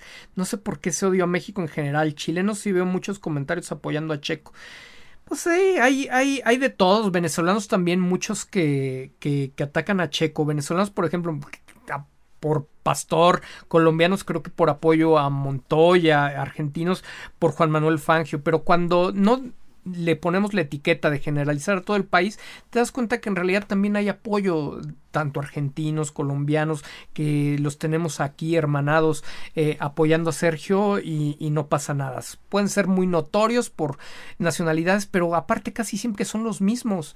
Yo siempre veo ahí ciertos personajes muy, muy contados y muy selectos que están eh, fregando, ¿no? Y que de repente, pues también mexicanos que están molestando a los aloncistas, ¿no? A los españoles y, y bueno, un, un, un dime Se necesitan dos para que haya, para que haya una pelea. Arturo Ledesma, una actualización de likes muy bajos andan. ¿Cómo va la actualización de likes, verstapenistas? O sea, eh, los, los, likes, todos los que no dan likes, de verdad que sí parecen que apoyan a Verstappen, que no están contentos de estar en este espacio. Así que, digo, si estamos apoyando a Checo, pues apoyemos a Checo haciendo que estos espacios eh, cobren más vida y, que podamos eh, reagrupar, volver a sumar fuerzas y estar de lo mejor para apoyarlo en Imola. Dice Luis Vargas, oro puro estos directos. Saludos, Luisito, Mr. Reptoid. Hay un factor interesante que hoy miré. Aún así, Checo era favorito para ganar hoy. En el tema de las apuestas, siempre Max fue favorito. ¿Sabes si depende de Checo elegir su arrancada o es por contrato? Ah, no, no entendí, Mr. Reptoid. En el tema de apuestas, Max siempre fue favorito, sí. ¿Sabes si depende de Checo elegir su arrancada o es por contrato? ¿Te refieres al tipo de llantas que iba a utilizar para la arrancada? Si quieres, acláramelo en un mensaje. Va voy a tardarme un poco, por supuesto, en llegar a él, pero si puedes, acláramelo, por favor, Mr. Reptoid. Eh, la arrancada, el compuesto que ellos eligen para arrancar, eh, se trabaja junto con su ingeniero en jefe eso lo ven una noche anterior, o sea, nadie obligó a Checo ni le impusieron esa estrategia, así como Max supuestamente eligió eh, eh, los compuestos con los que arrancó. Juanita, muchas gracias, tío Tello, por tu tiempo y experiencia. Gracias, Juanita, gusto de verte. Mi querida Liet, eh, para, mí, para mí Checo le tenía que poner un poco difícil el que lo pasara Max. Lo ha hecho con un Hamilton en diversas pistas y con condiciones similares. Espero se le quite ese, ese miedo. Sí, sí, sí lo entiendo. Yo creo que lo hubiera hecho si hubieran faltado cinco vueltas. Pero para cuando se encontraron, recuerden ustedes cuántas faltaban. Me parece que faltaban todavía como 10 o, algo así. Creo que Checo estaba consciente de que no era la batalla que le elegía convenir. Va a haber eh, pistas en donde pelee la posición a muerte. Hoy no tenía, hoy no tenía realmente nada por qué, por qué luchar. Ponía en riesgo inclusive a los dos autos de terminar contra el muro en algo que en cualquiera de las, de las rectas de todos modos iba a terminar por la diferencia de, compuestos y de, y de, vida de los neumáticos en una zona de DRS. Digo, es mi opinión, pero sí entiendo el punto y espero que mientras no se den estas diferencias abismales eh, que se dieron hoy en, en, los autos, por el motivo que haya sido, eh, pues podamos ver que, que, llegue un punto en donde sea la pelea tan fuerte y Checo también saque a relucir eh, pues todo, todo ese mote de ministro de la defensa. Abraham León, Checo no debió gestionar neumáticos, Max nunca lo hizo y le alcanzó y le sobró para terminar la carrera desde la novena posición. Checo debió haber incrementado su distancia con todo el, grupo. mira, algo que comentábamos Abraham al principio, no sé si lo, si lo escuchaste, son como las dos líneas hipotéticas. Una, que gestionó neumáticos, o dos, que iba a lo máximo que le daba el auto bajo la configuración y bajo las prestaciones que tenía. ¿Quién lo sabe? Solamente él. O sea, no tenemos desafortunadamente la posibilidad nosotros desde el sillón de saber si realmente iba solo gestionando o si verdaderamente hasta ahí era lo que daba el auto, porque también al final de la carrera sí se le nota la frustración de cuando él mismo dice lo di todo, ¿no? Ahora sí que hasta ahí daba, hasta ahí daba el, el carro queda, queda como esa sensación de que no le iba, de que no le iba dando al fondo, pero no lo podríamos asegurar. Creo que merece el beneficio de la duda y él tendrá que aprender y tendrá que analizar si realmente se equivocó de estrategia en el caso de que, como tú comentas, haya gestionado mientras Max normalmente va a fondo todo el tiempo. Y realmente parecería que el secreto en Red Bull y con estos Red Bull es ir a fondo todo el tiempo. Cuando va a fondo todo el tiempo, como lo hizo en Baku y como lo hizo en Arabia Saudita, mira, la diferencia, la diferencia fue clara. Entonces, pues lo tendrá que ver Checo. Creo que se, se, la tiene que jugar a todas si es que de casualidad hoy no lo hizo y no podemos estar seguros ni para bien ni para mal concuerdo contigo que si ese fue el escenario, Abraham, eh, tenía que haber eh, cuidado menos el neumático y pensado más en, en acelerar. Angélica Jacqueline Rosales, hola tío Tello, hoy simplemente me enojé mucho al ver la carrera, se me hace muy justo, muy injusto supongo lo que le pasó a Checo, pero también debemos entender que solo Checo sabe lo que eh, está pasando y hasta dónde llega. Sí, correcto, mi querida Angie. Marta Cedillo del Pozo, gracias por tus enriquecedores en vivo y primeramente el like. Gracias, Martita. Minslav en Miami, como lo dijiste, fue muy notorio el apoyo a Checo más que a Verstappen en la presentación de pilotos y en la ceremonia. Oigan, por cierto, ¿qué pensaron de la ceremonia? A mí me parece que en Miami están haciendo muchos esfuerzos por hacer algo diferente y no le encuentran, no le encuentran por dónde, están queriendo americanizar el evento de la Fórmula 1 y si pudieron ver la ceremonia antes de la carrera, ¡ay! A mí en lo personal no me gustó, no sé, no sé ustedes, fuera de sincronía, los, los anuncios, luego el presentador dándole un abrazo a Lewis Hamilton, creo que tampoco era el momento de la, de la fraternidad eh, racial, creo que por respeto al resto de los pilotos no era, no era el momento, entonces, bueno, bueno, bueno, bueno. Creo que sí tiene unas áreas de oportunidad tremendas el Gran Premio de Miami, donde dicho sea de paso, pues está convirtiendo como en el nuevo Mónaco, ¿no? O más en cuanto a la cantidad de celebridades que se dan cita. Dice Max Quinn, les guste o no, la política es como la temperatura, no puedes escapar de ella y el deporte está lleno de política más sabio no puede ser, mi, querido, mi querido Max. Eh, justamente lo hemos hablado, no puedes disasociar la política del tema de la pista y del tema del, del, negocio. Entonces hay que saber jugar bien a la política, hay que ser el mejor en la política si quieres también tener las mejores oportunidades en lo deportivo dentro de la Fórmula 1. Adrián Fernández, vaya Adrián Fernández, bienvenido mi querido ídolo Adrián Fernández. Yo vi toda la onboard de Checo y no sé si ya se habló de este tema, pero lo vi con problemas, sobre todo en el balance en curvas lentas. Me tocó ver cinco veces en la que le coleó el auto. Inclusive sí, mi querido Adrián, iba, iba el auto eh, ya con los blancos, eh, cuando había cambiado los blancos, y hubo una vuelta en la que perdió casi un segundo con, con Verstappen porque andaba ya saliéndose de una de las curvas, no recuerdo exactamente cuál fue, sí traía, sí traía ahí sus, sus problemas con el auto, no estuvo para nada, para nada a gusto, por lo cual no podemos asegurar que no iba a fondo, ¿no? Tal vez iba a fondo, inclusive quizá iba sobremanejando el, el auto y, y pues también en ese sentido desde el sillón podríamos terminar siendo muy irresponsables diciendo que le tenía que haber pisado más cuando a lo mejor ya iba todo.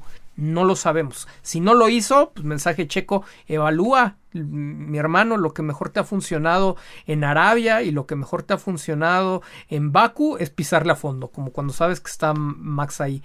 Entonces pisarle a fondo parece que ha jugado una, un, pues con un mejor resultado, ¿no? Este, Inclusive, aunque Max haya desgastado neumáticos y todo, ve, hoy le pisó a fondo. Ahora, si hay algo más que no sabemos, pues también tú. Entonces, todo el beneficio de la duda, para bien o para mal, tú tendrás la evaluación final y confiamos, yo creo, este, que para Mónaco, verdaderamente más allá de la, del cliché, vas a regresar más fuerte.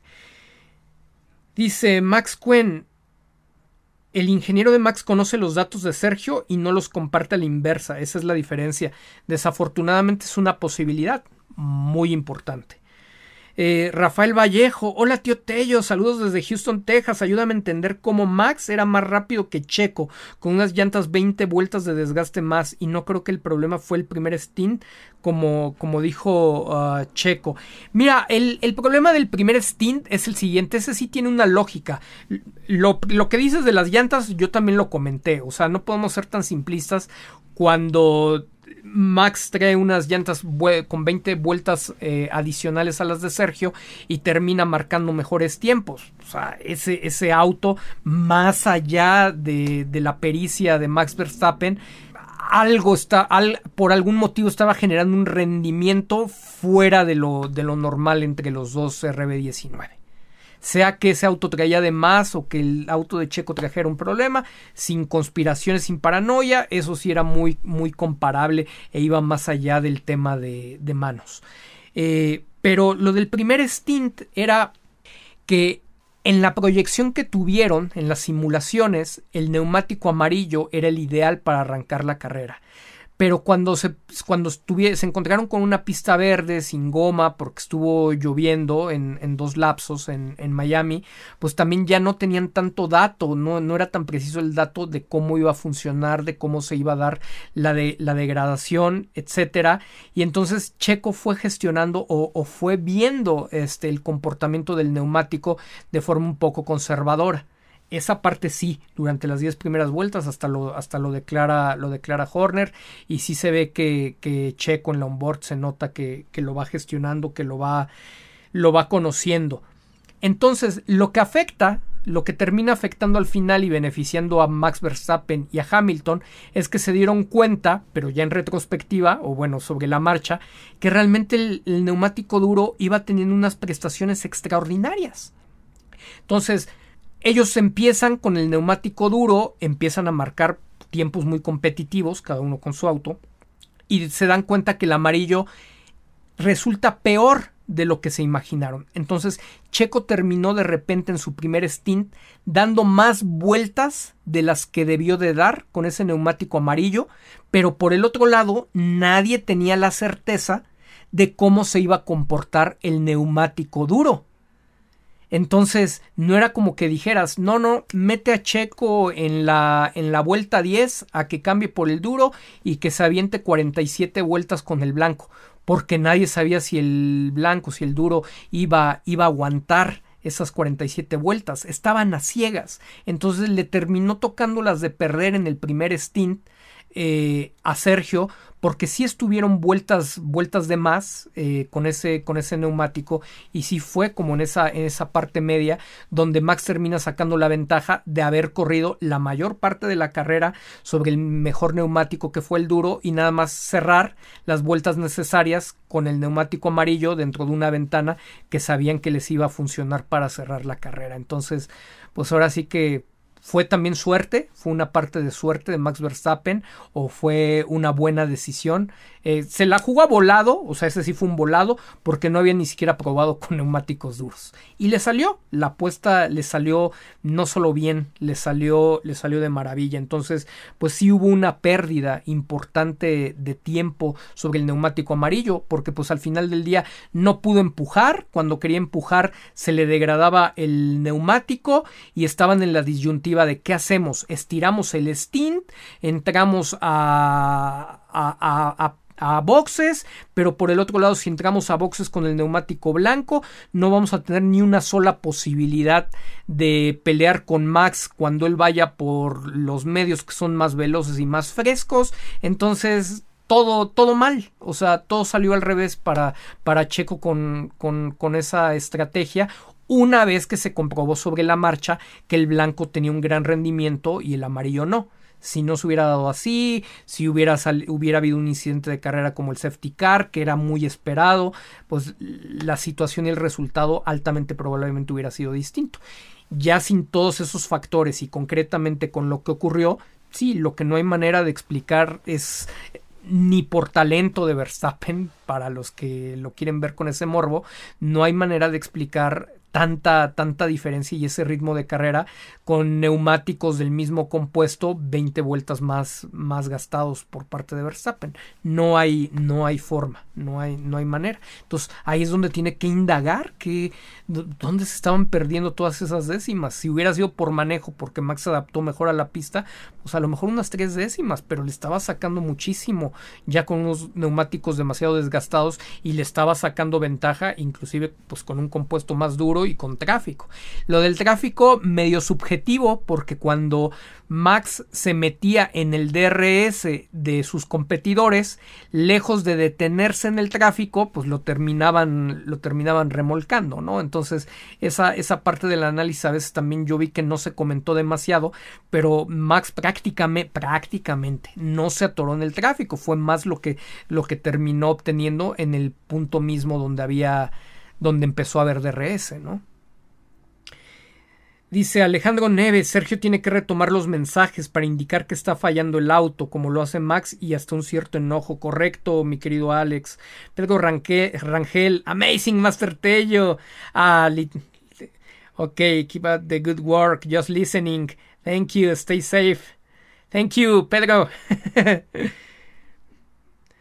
Eh, hola, ¿qué sabes? ¿Por qué motivo llamaron a Checo? ¿Llamaron a Checo ante comisarios? ¿Ante comisarios? Ah, ah ahí me, me, perdí. Me perdí, me perdí, mi querido Darosil. ¿Fue hoy o fue ayer por lo del. por lo del. Eh, la salida peligrosa? Este. Cuando lo soltaron eh, de pits y casi se fue contra otro auto. No sé, ahí me perdí un poquito, mi querido Darosil. Elisa Briviesca, sí es triste pero no desalentador. Considero que esta comunidad sabe que Sergio es un muy buen conductor y sabe sus habilidades. Bien, Elisa, totalmente de acuerdo contigo.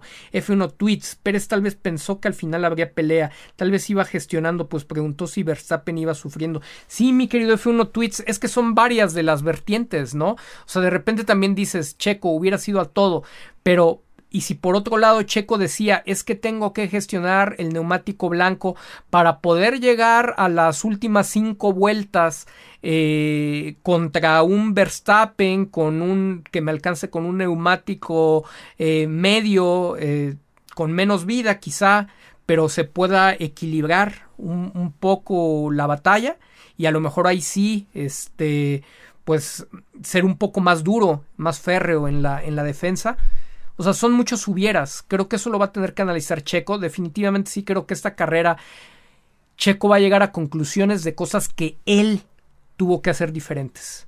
No que hizo mal, simplemente tomó la decisión y la decisión no le salió. Ya en retrospectiva, bueno, a lo mejor sí no fue, no fue la más acertada, pero que en ese momento él consideró que, que, era lo adecuado y pues el que iba sobre el auto era él y le faltó tal vez pedir información. Yo, yo creo, la, la única parte donde me quedé un poco con esa sensación fue en el primer stint donde no supo lo rápido que Max Verstappen se le acercó. Se enteró hasta que ya iba en tercer lugar probablemente no lo sabemos. Si se hubiera enterado de lo rápido que iba avanzando, si le hubiera pedido a Bert, oye, veme avisando conforme Max vaya adelantando velocidades y el gap que, que tenemos con él, si es que el auto daba más, quizá hubiera gestionado menos. No lo sabemos. Aunque se hubiera acabado ese compuesto amarillo y hubiera tenido que entrar a boxes en la, en la vuelta 10, mira, ¿quién, quién, quita? Este, en la vuelta 12, 15, eh, tal vez hubiera tenido mejores posibilidades con ello, ¿no? para la carrera, pero lo hubiera, no existe. Estoy de acuerdo con mi amigo F, F1 Tweets, este, pues que él estaba viendo, ¿no? Si había posibilidad en un momento dado de, de empujar, aún a pesar de tener el compuesto eh, duro versus el medio de, Mike, de, de Max. GusDB, likes, likes, likes, amigos. Vamos a llegar a esos mil likes, mis queridos amigos de la comunidad percepcionista. Rolando Méndez, triste lo de los medios tradicionales. En las prácticas solo ven los resultados, no analizan por qué de esos tiempos como usted lo hizo. Eh, tío, ¿qué tanta ventaja daba esa caja de, cambios nueva? Eh, sí, oigan, lo, lo, de los medios tradicionales verdaderamente es tristísimo. Uno no entiende por qué no hacen ese, ese análisis. Nada más es de, ay, mira, ah, mira, son 5 segundos de diferencia. Ay, son 15, lo destrozó. Uy, no, son compañeros. Un segundo de diferencia. No, no, está en otro planeta. De verdad, eso son. Es periodismo de análisis, es periodismo de investigación, es periodismo especializado. Señores, seamos serios. O sea, un, servidor tiene de repente que estar aquí gozando de, de, compartir con esta hermosa comunidad percepcionista, pero inclusive empezó gracias a, a, las carencias que tenemos dentro de los medios informativos, cuando inclusive ellos que a veces nos charolean con que están en el paddock, tendrían que aprovechar ese paddock para hacer las preguntas correctas. Digo, yo no tengo el tiempo por mi profesión de irme a meter al, al paddock, ni soy bienvenido, ni me quieren por, por cuestionar el sistema, pero verdaderamente aquí hemos inclusive compartido preguntas importantes que ellos deberían de estar haciendo, retómenlas positivamente, retomen el, el cuestionar, el, indagar, el, el, preguntar. ¿Por qué se tiene a un Giampiero Lambiase como único caso en la Fórmula 1? Eh, que más allá de su capacidad y, de su honestidad, no ofrece, no ofrece las condiciones de transparencia que, que, se deben de tener en un equipo donde aparte los dos pilotos están peleando eh, por un mismo objetivo, además de, del Mundial de Constructores. Eh, preguntas sobre las actualizaciones, cómo, cómo se están ah, repartiendo los programas de trabajo. Eh, ¿Dónde están esas preguntas? No las, no las, no las vemos amplias. Eso es lo que, lo que se debería estar haciendo. No solamente a Checo. Ahora hicieron bien. Tuvieron, tuvieron inclusive a Horner. Pregúntenle a Horner. Exploten información. Eso va a dar la vuelta al mundo.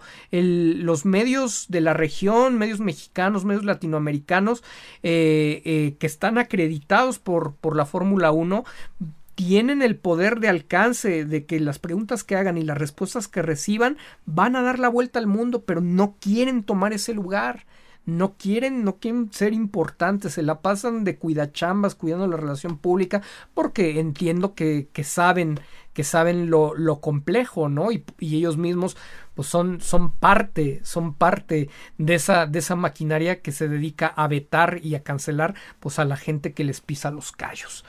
Eh, una, una pena. Dice. Eh, el de qué tanto daba de ventaja esa caja de cambios nueva bueno, digo, si, si la caja de cambios no le estaba afectando a Checo, en realidad no tendría que haber mayor diferencia. Por el tema de caja, no debería de haber una, una diferencia importante. No debería de haber diferencia. Eh, Gaby LS, Max no es un fuera de serie, solo tiene un cohete, denle un Alfa Romeo y verán que no pasa del lugar 6. Y, en, e, a estas alturas, si bien, le, si bien le va, totalmente de acuerdo Gaby.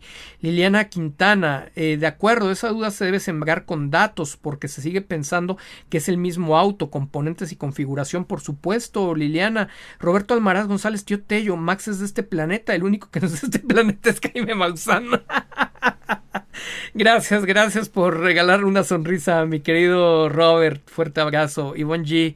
Los medios latinos parecen aliviados cuando Max gana. Pareciera que ellos también ganan algo. Después de escuchar lo de los sobrecitos a Will Buxton, ya no sé qué pensar. Lo de los sobrecitos lo sostengo, ¿eh?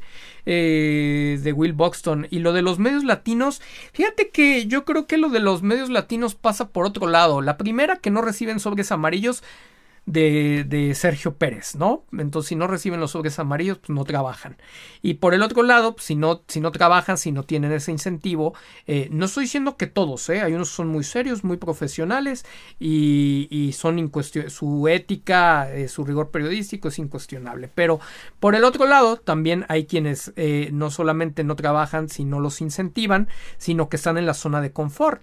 En Latinoamérica se tiene tal nivel de crítica y en México específicamente se tiene tal discriminación y tal cangrejismo de un mexicano al otro que pues mejor te vas a la zona segura, ¿no? Donde tú aplaudes eh, al el malinchismo, aplaudes al, al, extranjero, le haces tipo, le juegas a la Faitelson y entonces todo el mundo está contento. Si alguien te critica te dice pues no lo digo yo, mira, lo dice todo el mundo y si, y si tú no estás de acuerdo pues es que no sabes de Fórmula 1, ¿no? Entonces se van a esa simplificación de argumentos y lejos de hacer eh, eh, periodismo, pues en realidad solamente hacen relaciones públicas. Eso es creo que en gran medida el principal eh, resumen que yo encuentro de cómo se está ejerciendo el periodismo especializado en México y la mayor parte de Latinoamérica. y sí, bueno, de aliviados cuando Max gana, escuchamos, ¿no? Por lo menos yo vi, yo vi ayer un encabezado, sí, llamémosle un encabezado, un titular, un titular es la, la, palabra correcta, un titular de Adrián Puente, a quien pocas veces he escuchado, pero le tengo respeto en general de los análisis que hace, parece de lo más acertado, pero también he comentado en este espacio que las pocas veces que lo he escuchado hablar del tema Sergio, me parece que pierde la vertical totalmente. Y ayer tituló que Checo heredó, heredó la pole, válgame, válgame tal aberración eh, poco, poca, poco rigor periodístico al decir heredó. ¿Cómo vas a, cómo vas a heredar algo que es perdido por quien supuestamente dices que se la iba a llevar o implícitamente dejas entrevisto. Yo, yo, no vi, yo no vi su desarrollo, solamente estoy criticando un titular y, me atengo a la responsabilidad únicamente de la crítica de lo que te comunica el titular y que ya no te invita a ver el contenido. ¿eh? Ojo, ojo, para ser muy transparente en la crítica que yo estoy haciendo. Estoy criticando un titular, un titular que se vuelve amarillista, donde, donde señala, minimiza el mérito de Sergio Pérez a razón de que hereda algo que el piloto implícitamente ganador o presunto ganador de la Paul Max Verstappen no fue capaz de meter su primera vuelta. Y las circunstancias eh, que vinieron después parten y se, y se derivan de lo mismo. Dices, no, pues estamos mal. O sea, están más aferrados a la retórica de hay que demostrar que Checo no va a poder pelear por ese campeonato, que Max está en otro planeta y que Red Bull no lo va a dejar pelear. Y hay que defenderlo a muerte porque si no está de por medio nuestro prestigio, en lugar de simplemente decir, ¿sabes qué? Reconocer, o sea, Sergio ya ha dado muestras de, estar en un nivel muy competitivo, habría que explorar otro tipo de, posibilidades, habría carreras en las que Max sea muy dominante, hay otras carreras en las que Sergio claramente lo, ha metido a rayas, tenemos un mundial de Fórmula 1 muy interesante y te puedes retractar. Pero parece que están más, preocupados, como, está comentando ahorita Ivonne, en cuidar su congruencia en cuanto a la opinión, a poder cambiar la misma con base en argumentos, a poder reconocer y tener la humildad de decir, oye, pues con base en este análisis, ta, ta, ta, ta, ta, ta, ta, he considerado este tipo de situaciones. Pero lo que estamos viendo en este momento nos lleva a tener que reconocer que está pasando esto, esto y esto. No, no, en realidad se ven muy conflictuados y más dispuestos a morirse con la suya que a reconocer que algo es diferente. Muy, muy, muy triste, mi querida Ivonne. Tienes razón que los medios latinos, latinoamericanos especialmente, parecen aliviados cuando Max gana. Por si no se les cae el piloto de otro planeta que ellos tanto han empujado en contra de su propia representación. Antonio López Morales, tío, por favor, danos tu opinión profesional de lo que dijo David Feitelson, porque yo no soy tan correcto para opinar y mucho. Ya, ya la, la, la di ahí en Twitter, ya sé, un momento comentaba, y después el mamarracho este de que no saben identificar eh, a quién le contesta en Twitter, pues imagínate si siquiera se habrá detenido a investigar lo que es la trayectoria de un piloto, y si se habrá detenido siquiera a investigar cuáles son las consideraciones para entender por qué uno tiene más victorias que el otro, pero por qué puedes tener una carrera tan longeva en, la Fórmula 1 más allá de que tengas a lo mejor el apoyo de patrocinadores, etcétera, etcétera, ¿no? O sea, un, un trabajo que carece totalmente de sustento de investigación, pero que es sensacionalista, que trata, eh, que él busca eh, para mantenerse como un propagandista mercenario de sí mismo, busca mantenerse en el reflector, que estemos hablando de él como lo estamos haciendo en este momento, para que cuando menos acordemos en el tema de moda, él ya sea un referente y que ahora sea importante el leer qué es lo que dice Faitelson. Entonces, si ustedes se dan cuenta, seamos muy inteligentes, de verdad, no le den, ya no le den más espacio a Faitelson, ya no se preocupen de lo que diga Faitelson. Lleva mucho tiempo intentando que la comunidad del automovilismo, que ha crecido tanto, que el tema de moda, el deportista más exitoso de este momento en México, que es Checo Pérez, pues le permita seguir comiendo y comiendo muy bien y comiendo mucho, como se pueden dar cuenta. Entonces ya no le, ya no le den espacio, ya no le den foro, dejen que vaya y se ahogue ahí con el, con el Canelo, o que Cuauhtémoc Blanco le ajuste las ideas, ya no le den espacio en Fórmula 1 a, a Faitelson, no le necesitan demostrar nada a Faitelson, él vive y vive mucho, mucho, muy bien, como muchos youtubers que se dedican a hacer polémica. Dice Fernando Escamilla, mal fin de semana, pero se sacaron los puntos del segundo lugar. Parecía el carro de Max como Hamilton en Brasil con 50 caballos de fuerza más. Dejen sus likes, no sean canijos. Un abrazo, tío Tello. Sí, mi querido Fer, de, de acuerdo, sí, sí, ese auto se veía con sus esteroides tipo Hamilton eh, Gus DB, Alberto y la estrategia que proponía Pirelli de, de, medios, duros medios, ¿crees que pudiera haber funcionado? A mí me gustaba siempre que apretara a muerte los medios al principio, ¿cómo ves? Pues obviamente ellos le apostaron a que tenían una baja degradación, ¿no? Y creo que ellos estaban apostando a que con Checo Pérez se iban a ir a esa estrategia de medios duros medios con la salida de un safety car. O sea, obviamente todo es a nivel de especulación porque no ocurrió. Y algo que creo que nadie se esperaba es que no saliera ni un solo safety car. Entonces me parece que Checo iba totalmente, totalmente apostándole a esa estrategia y Max se le iba jugando un volado, a decir, le, le, le, piso con todo. Si hubiera salido un safety car dentro de las primeras 20 vueltas, de todos modos Max no, no la tenía tan fácil, no la tenía tan sencilla de decir, este, me meto, me meto a cambiar o no, porque siempre iba a estar la, la tentación de, de jugártela a, a, dos paradas, ¿no? Entonces alguien tenía que tener una parada gratis para poder ir a, a, esa tercera parada y hubiera sido, hubiera sido bastante interesante, ¿no? Entonces creo que de haber salido el safety car, también dependiendo en qué punto de la carrera saliera el safety car, eh, la victoria iba a ser, iba, iba a ser para Sergio, pero también fue fundamental. Eh, y donde no lo vamos a saber, a menos que el propio Sergio lo diga en determinado punto, es si, si el propio Checo conservó neumáticos pensando en la batalla final con Max Verstappen, si conservó en el primer eh, stint los medios pensando en que Max iba a estar más complicado e iba a demorar mucho más tiempo en llegar adelante y pues esa, ese vacío de, información no le permitió empujar al máximo, eh, pues eso solamente Sergio, Sergio lo va a saber. Nosotros estamos especulando aquí al 100% sobre algo que no entendemos si va al límite de sus prestaciones o si verdaderamente eh, iba gestionando. Sharik del Río, muchas felicidades, mi querido Sharik. Espero que te la hayas pasado increíble. Likes, mi gente, likes, likes, likes. Mientras el tío Tello se hidrata y no deja la garganta. Jeremy Wan, ya le al chat, tío Tello, o no le doy de comer a mis hijos. no seas así, Jeremy Wan. Nino7228, me llama la atención que Fox Sports Latinoamérica también empezó a transmitir un programa de Fórmula 1 el día de hoy domingo, mismo horario que el en vivo de percepción pública. Vaya, pues es que han de haber dicho, oye, en ese horario de percepción pública es, le gusta, le gusta a la gente, ¿no? No, no duden, o sea, sí hemos marcado muchas tendencias dentro del contenido de Fórmula 1, pero gracias, gracias entonces mucho más a todos los que están por aquí. Arizara Tío Tello, aquí reportándome y dando like. Un podio que me sabe amargo, pero regresaremos más fuertes. Viva Checo Pérez, claro que sí, mi querida Aris, viva, viva Checo Pérez, por supuesto que sí. Eh, G, Max creo le ha bajado a sus formas groseras. El equipo ya se escuchaba harto, se ve más tranquilo, tonto no es, ya se dio cuenta que la rabieta no le está resultando como antes, la gente ya lo ignora. Sí, pues obviamente necesitan ellos eh, reinventarse también y tiene gente que lo está que lo está asesorando de manera importante. Alied y tío Tello, ¿cómo es la situación de Sainz? Este fin de semana estuvo fuerte y pensé que llegaría la pole y los errores de Leclerc le están pasando factura. Me dio mucho gusto por Sainz. Sainz se vio ah, mucho más sólido este fin de semana. Hubo ahí los detalles, una pena lo de, lo de la velocidad en el pit lane.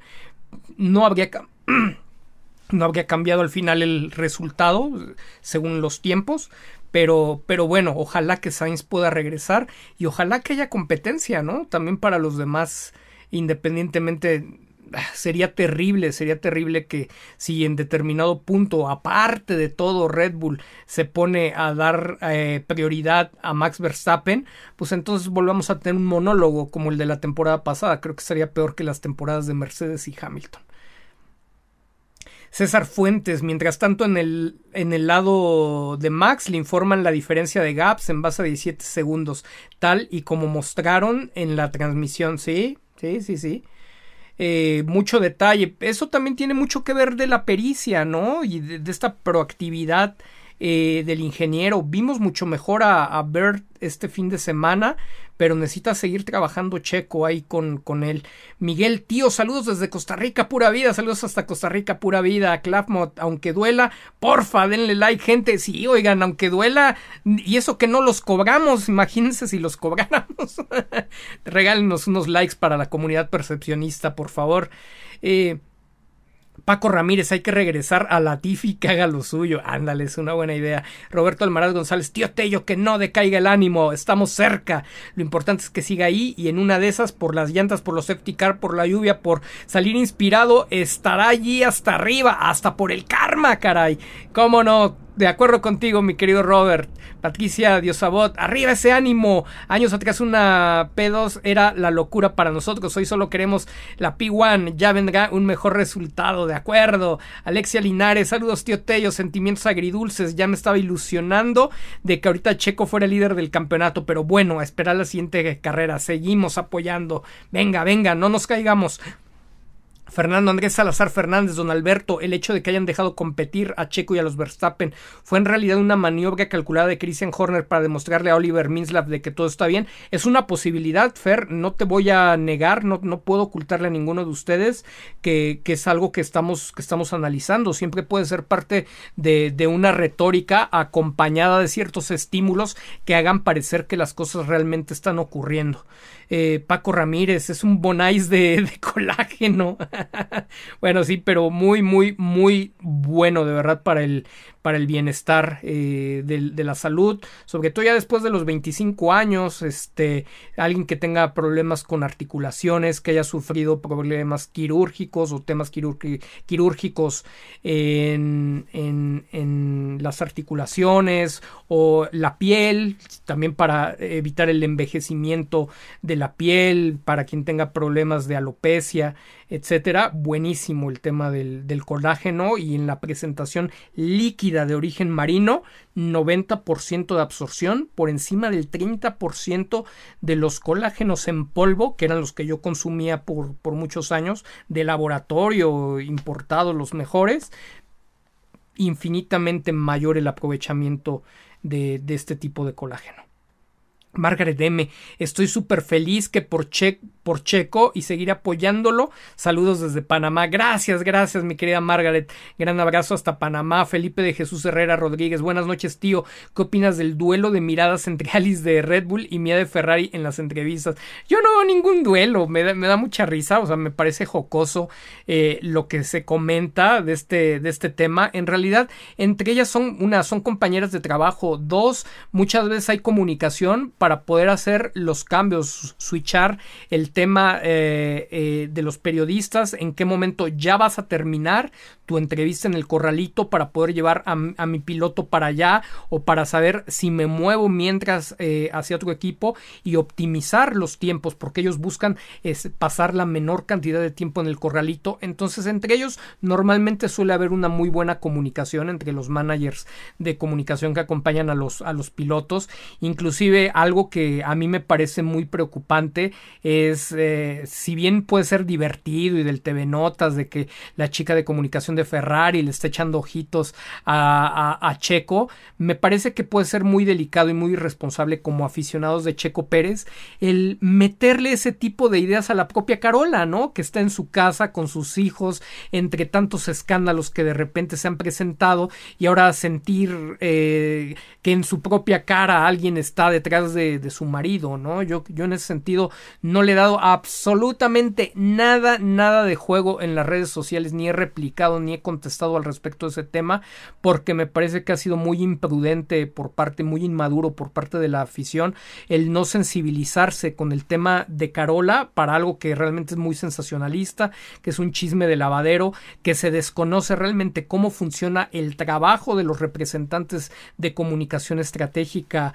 adentro del, del corralito y es normal que siempre estás volteando a ver hacia todos lados, es normal que parte de la secuencia en este momento eh, sea Ferrari después de Red Bull en determinado punto o que sean los medios que van a pedir a ese mismo piloto, entendiendo que pues Leclerc es un, es un tipo eh, de los más carismáticos, que Checo Pérez también es de los más carismáticos, que es de los que normalmente siempre son solicitados para entrevistas y que normalmente pues tienen que irse rolando en esos espacios. Perfectamente normal que estén viendo, que estén atentos, que estén fijos, que si en ese momento coincide que está la cámara, seguramente a lo mejor ustedes podrían ver otro representante que también está viendo a un punto que podría tener la secuencia de Ferrari con Red Bull, etcétera muchas, muchas explicaciones antes que las que se están dando y yo eh, realmente priorizaría el respeto por la tranquilidad de la vida personal y familiar de Checo Pérez y de Carola Martínez. Dice eh, Roberto Farrera, buenas noches, Uncle T. Oye, ¿te llegaste a fijar que los tiempos que Bert le decía a Checo en radio no coincidían con los tiempos que mostraba la transmisión? Ejemplo, diferencia con Max, 1.5 segundos. Hay un, hay un pequeño desfase, hay un pequeño desfase entre la entre lo que nosotros escuchamos de la comunicación de la onboard con el tiempo real en pista. En términos generales, eh, eh, ya cuando ajustas ese desfase en tu repetición, esta vez, a diferencia de lo que siempre habíamos criticado, me iban coincidiendo bastante bien ¿eh? Eh, los tiempos. A, mí, igual a ver si le puedes echar un poco un, nuevo ojito, sincronizar y considerar este desfase de tiempo de tiempo que hay en la comunicación on board que sale al aire a través de la transmisión de F1 TV y lo que realmente está sucediendo en pista. Esteban Toledo, se ve bueno el Bonais del tío Tello, jaja, saludos. No ganó Checo, pero hay que estar felices de que hay oportunidades de plasmar el mensaje de que él también tiene recursos para ser campeón. Muy de acuerdo, Esteban, muy, muy, muy de acuerdo. Y sí, muy bueno el, el bonais de colágeno, mi querido Esteban. Pepe Sara, te saludos Master T, dejando mi like. Mañana lunes veo la transmisión en el transcurso del día. Un fuerte abrazo. Saludos, Pepe. Alexia Linares, tío, parece o Leclerc se está derrumbando como Fettel pues parece estarse derrumbando como Fettel. Obviamente lo que no quisiéramos pensar, porque lo hizo Fettel eh, o pareció hacerlo Fettel en Red Bull. Eh, luego Racing Point se lo hizo a Checo Pérez. ¿De qué hablo?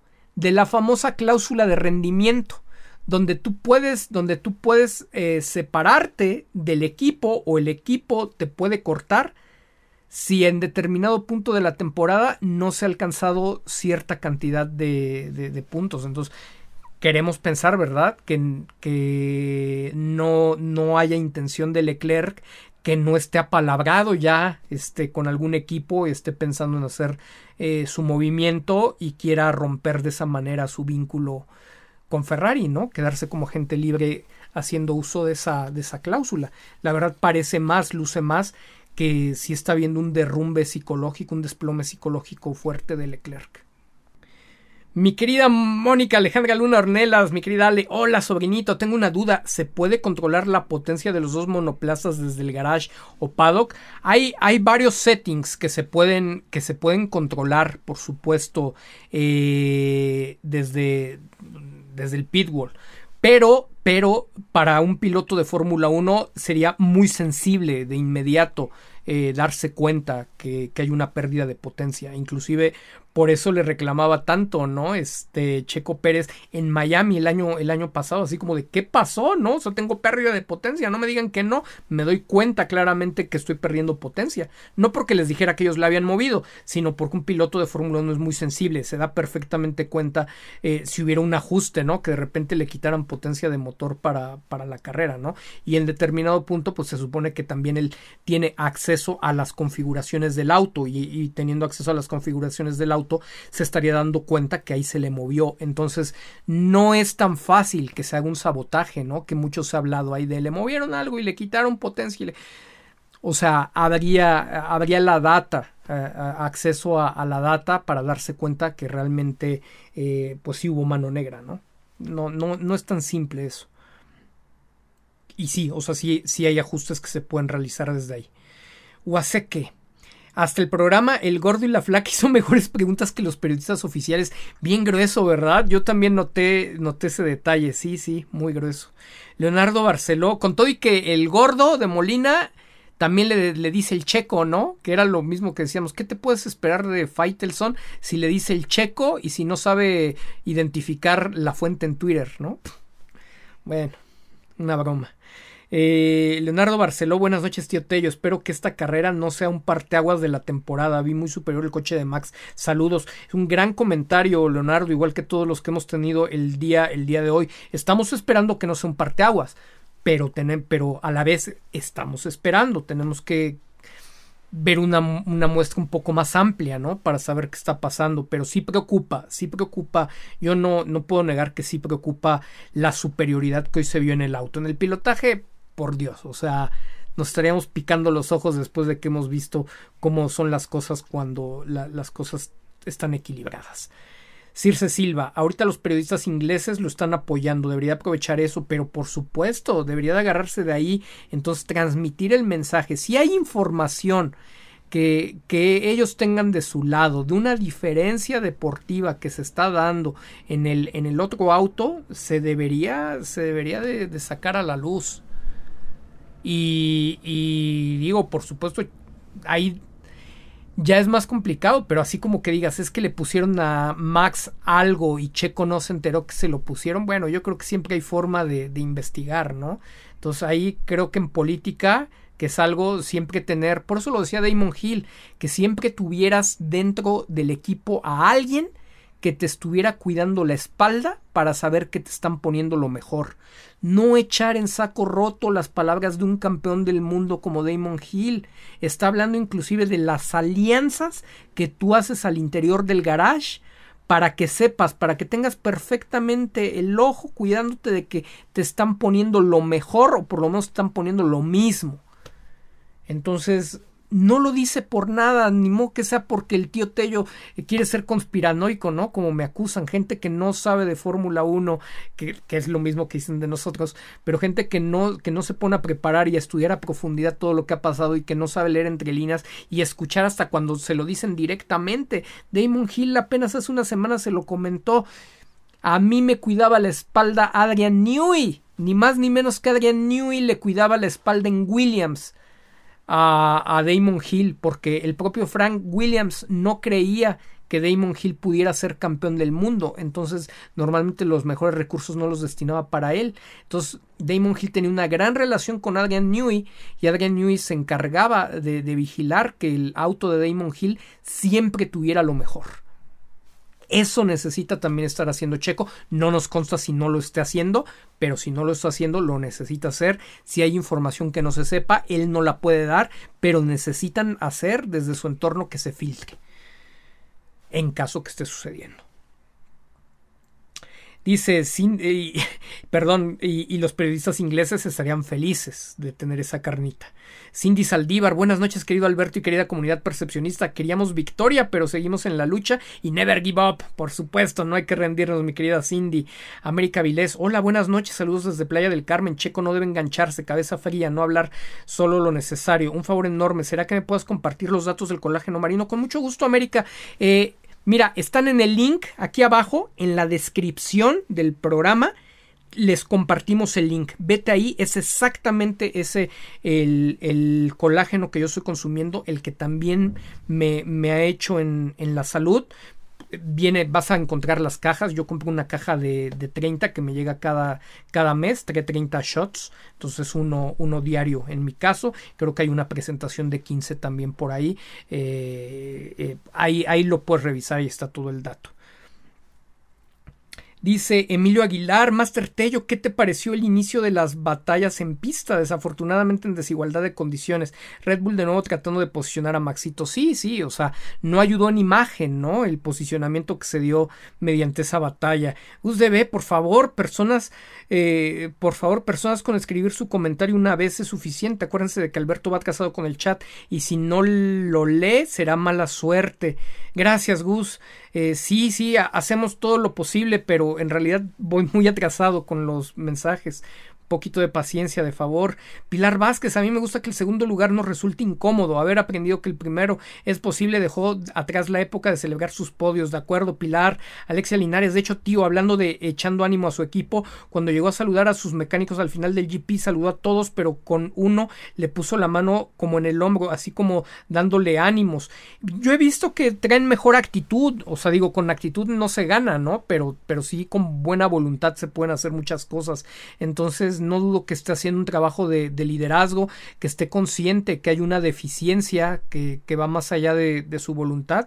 Pero bueno, hay que seguir adelante y así como les está dando un susto, muchas cosas se pueden combinar, hay que continuar ahí y, y sí, nada más esperar que no son parteaguas, ¿no? Como comentaba Marcelo hace rato. Eh, Internet de, Internet. Considero que hay dos grandes áreas que necesitan atención dado los conocimientos de hoy. El doble puesto del ambias en el equipo y la inconsistencia de la puesta a punto del auto de, Checo.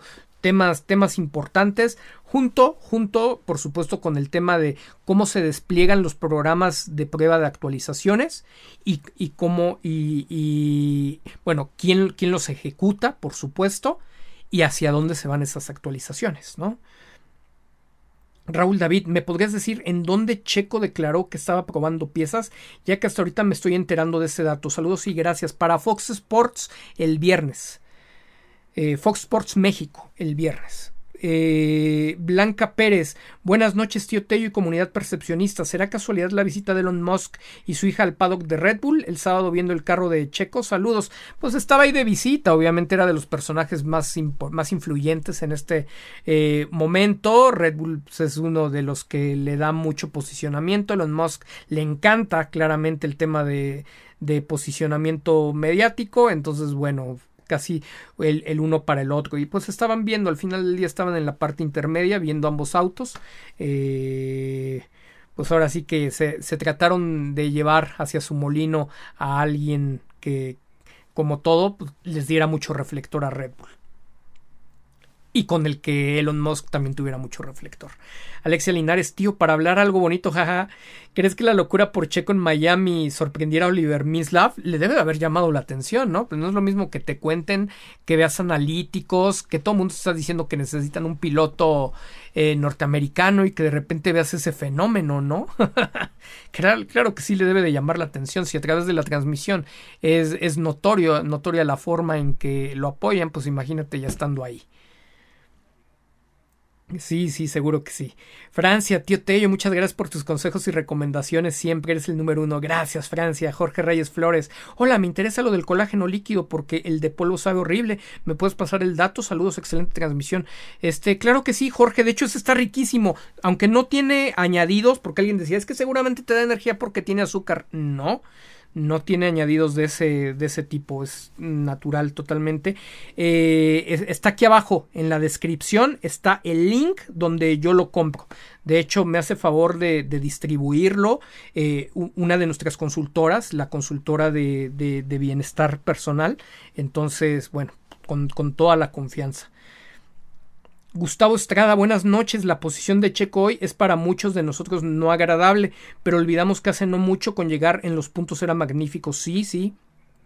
Y el, tema platicábamos, ¿no? O sea, hoy qué padre que no nos estábamos conformando. Hay que dimensionar en favor de Checo lo grande que, que, está haciendo las cosas, que inclusive hoy consiguió esa pole, eh, siendo el que no cometió un error entre los pilotos de punta. Y, y confiar, confiar en que realmente él puede empujar, que no deje de hacer lo bueno que ha hecho esta temporada para que realmente eh, Red Bull Racing no se decante en continuar con el modelo de, de proyecto Max Verstappen que ha traído los últimos años.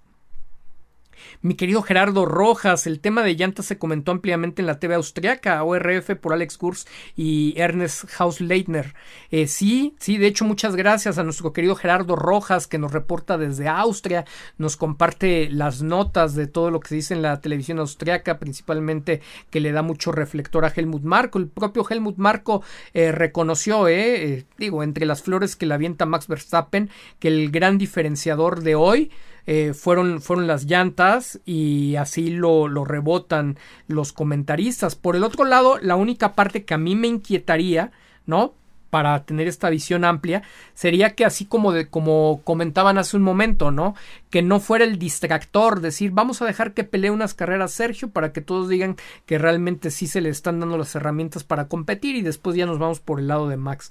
También me preocuparía que hoy el distractor se centre únicamente en los compuestos cuando vimos que sobre el mismo compuesto Max 20 vueltas más gastado estaba metiendo mejores tiempos que Sergio, ¿no? Entonces que no son distractor de un auto, de un auto cohete que, que, muchos vimos en determinado punto y que, y que bueno, eh, Sergio será el que se tenga que dar a la tarea de saber cuáles fueron todas las implicaciones más allá del tema de conducción que dieron tanta, tanta ventaja a Max Verstappen. Fórmula 1 entre amigos, saludos tío Tello, aquí aprendiendo para aplicar los conocimientos en mi página, mucho éxito. Eh, mi opinión es que todo el fin de semana se vio un checo resignado, como si supiera que Max tenía algo extra. Eh, la, la, actitud fue, sí fue muy particular de Checo, yo también lo noté. No podemos asegurar nada, nada más por esa misma actitud. Podía estar preocupado que las cosas no estuvieran saliendo. Claramente desde que estuvieron probando en esa primera práctica y que nos enteramos después, las cosas no iban caminando. Eh, pero si eso está ocurriendo, insisto, necesitan filtrarlo a la prensa. No lo puede hacer él, no se puede conflictuar, pero necesitan filtrarlo de forma... Necesitan filtrarlo, elegir con quién lo pueden filtrar pero que, pero que se comunique, que se dé a conocer de forma anónima para que no involucre a Sergio. Eh, si es que está ocurriendo, ¿no? Si está ocurriendo algo y si por ahí pudiera ir el desánimo. No, mm, quiero pensar que no, porque de hecho Sergio ha sido muy noble eh, en los últimos años y ha defendido demasiado a, a Red Bull, entonces parecería que su confianza está intacta ahí y bueno, a lo mejor tiene las razones para que así sea. Entonces no hay que descartar que simplemente haya podido ser una mala carrera, una combinación de, circunstancias. De todos modos, para lo bien que ya le habían tomado la, mano al Red Bull, de repente esta carrera te, vuelve a sonar, ¿no? Como cosas que vimos la temporada pasada y vienen los fantasmas. Ojalá que no sea necesaria esa paranoia. Dice Alejandra Montiel, mi querida Ale Montiel, buena noche. Hoy no fue un buen día, mañana lo veo. dejé mi like, saludos. Eh, saludos, mi querida Ale, por aquí te vemos. Lisa Kawai, dejen su like, dejen su like. Eh, saludos Lisa, Jorge Guadarrama, hola estimado amigo, tarde, sin embargo ya estoy aquí para escuchar tus comentarios y continuar aprendiendo. Saludos, saludos Jorgito, Janet Benítez, tío, ese tal colágeno nunca lo había escuchado. Buenísimo, mi querida Janet, buenísimo. Yo tomaba, yo tomaba uno que pues, clínicamente era como el mejor así de línea, ¿no? De los laboratorios farmacéuticos, creo que Roche eh, es el que venía tomando. No, no, bueno, con todo y que era el mejor, este se lo lleva tres veces de, calle en, resultados. Eh, si te interesa, está el, link ahí abajo en la descripción. Con mucho cariño para todos ustedes que más de lo que yo me esperaba, eh, pues de repente lo conocen. Yo pensé que no era tan conocido, pero ya después mucha gente me lo empezó a decir y dije, bueno, pues vamos para la comunidad percepcionista que, que lo necesite. Javier Said López Buitrón, la estrategia fue correcta con el neumático medio. Yo esperaba que se separara bastante, arrancando bien, pero no le dieron más. Carpetazo al Gran Premio de Miami y pensar en Imola. Gracias, gracias por acompañarnos en una transmisión más. Por favor, suscríbanse, activen las notificaciones, denle like. Gracias, comunidad percepcionista, son las más hermosas de todas. Gracias.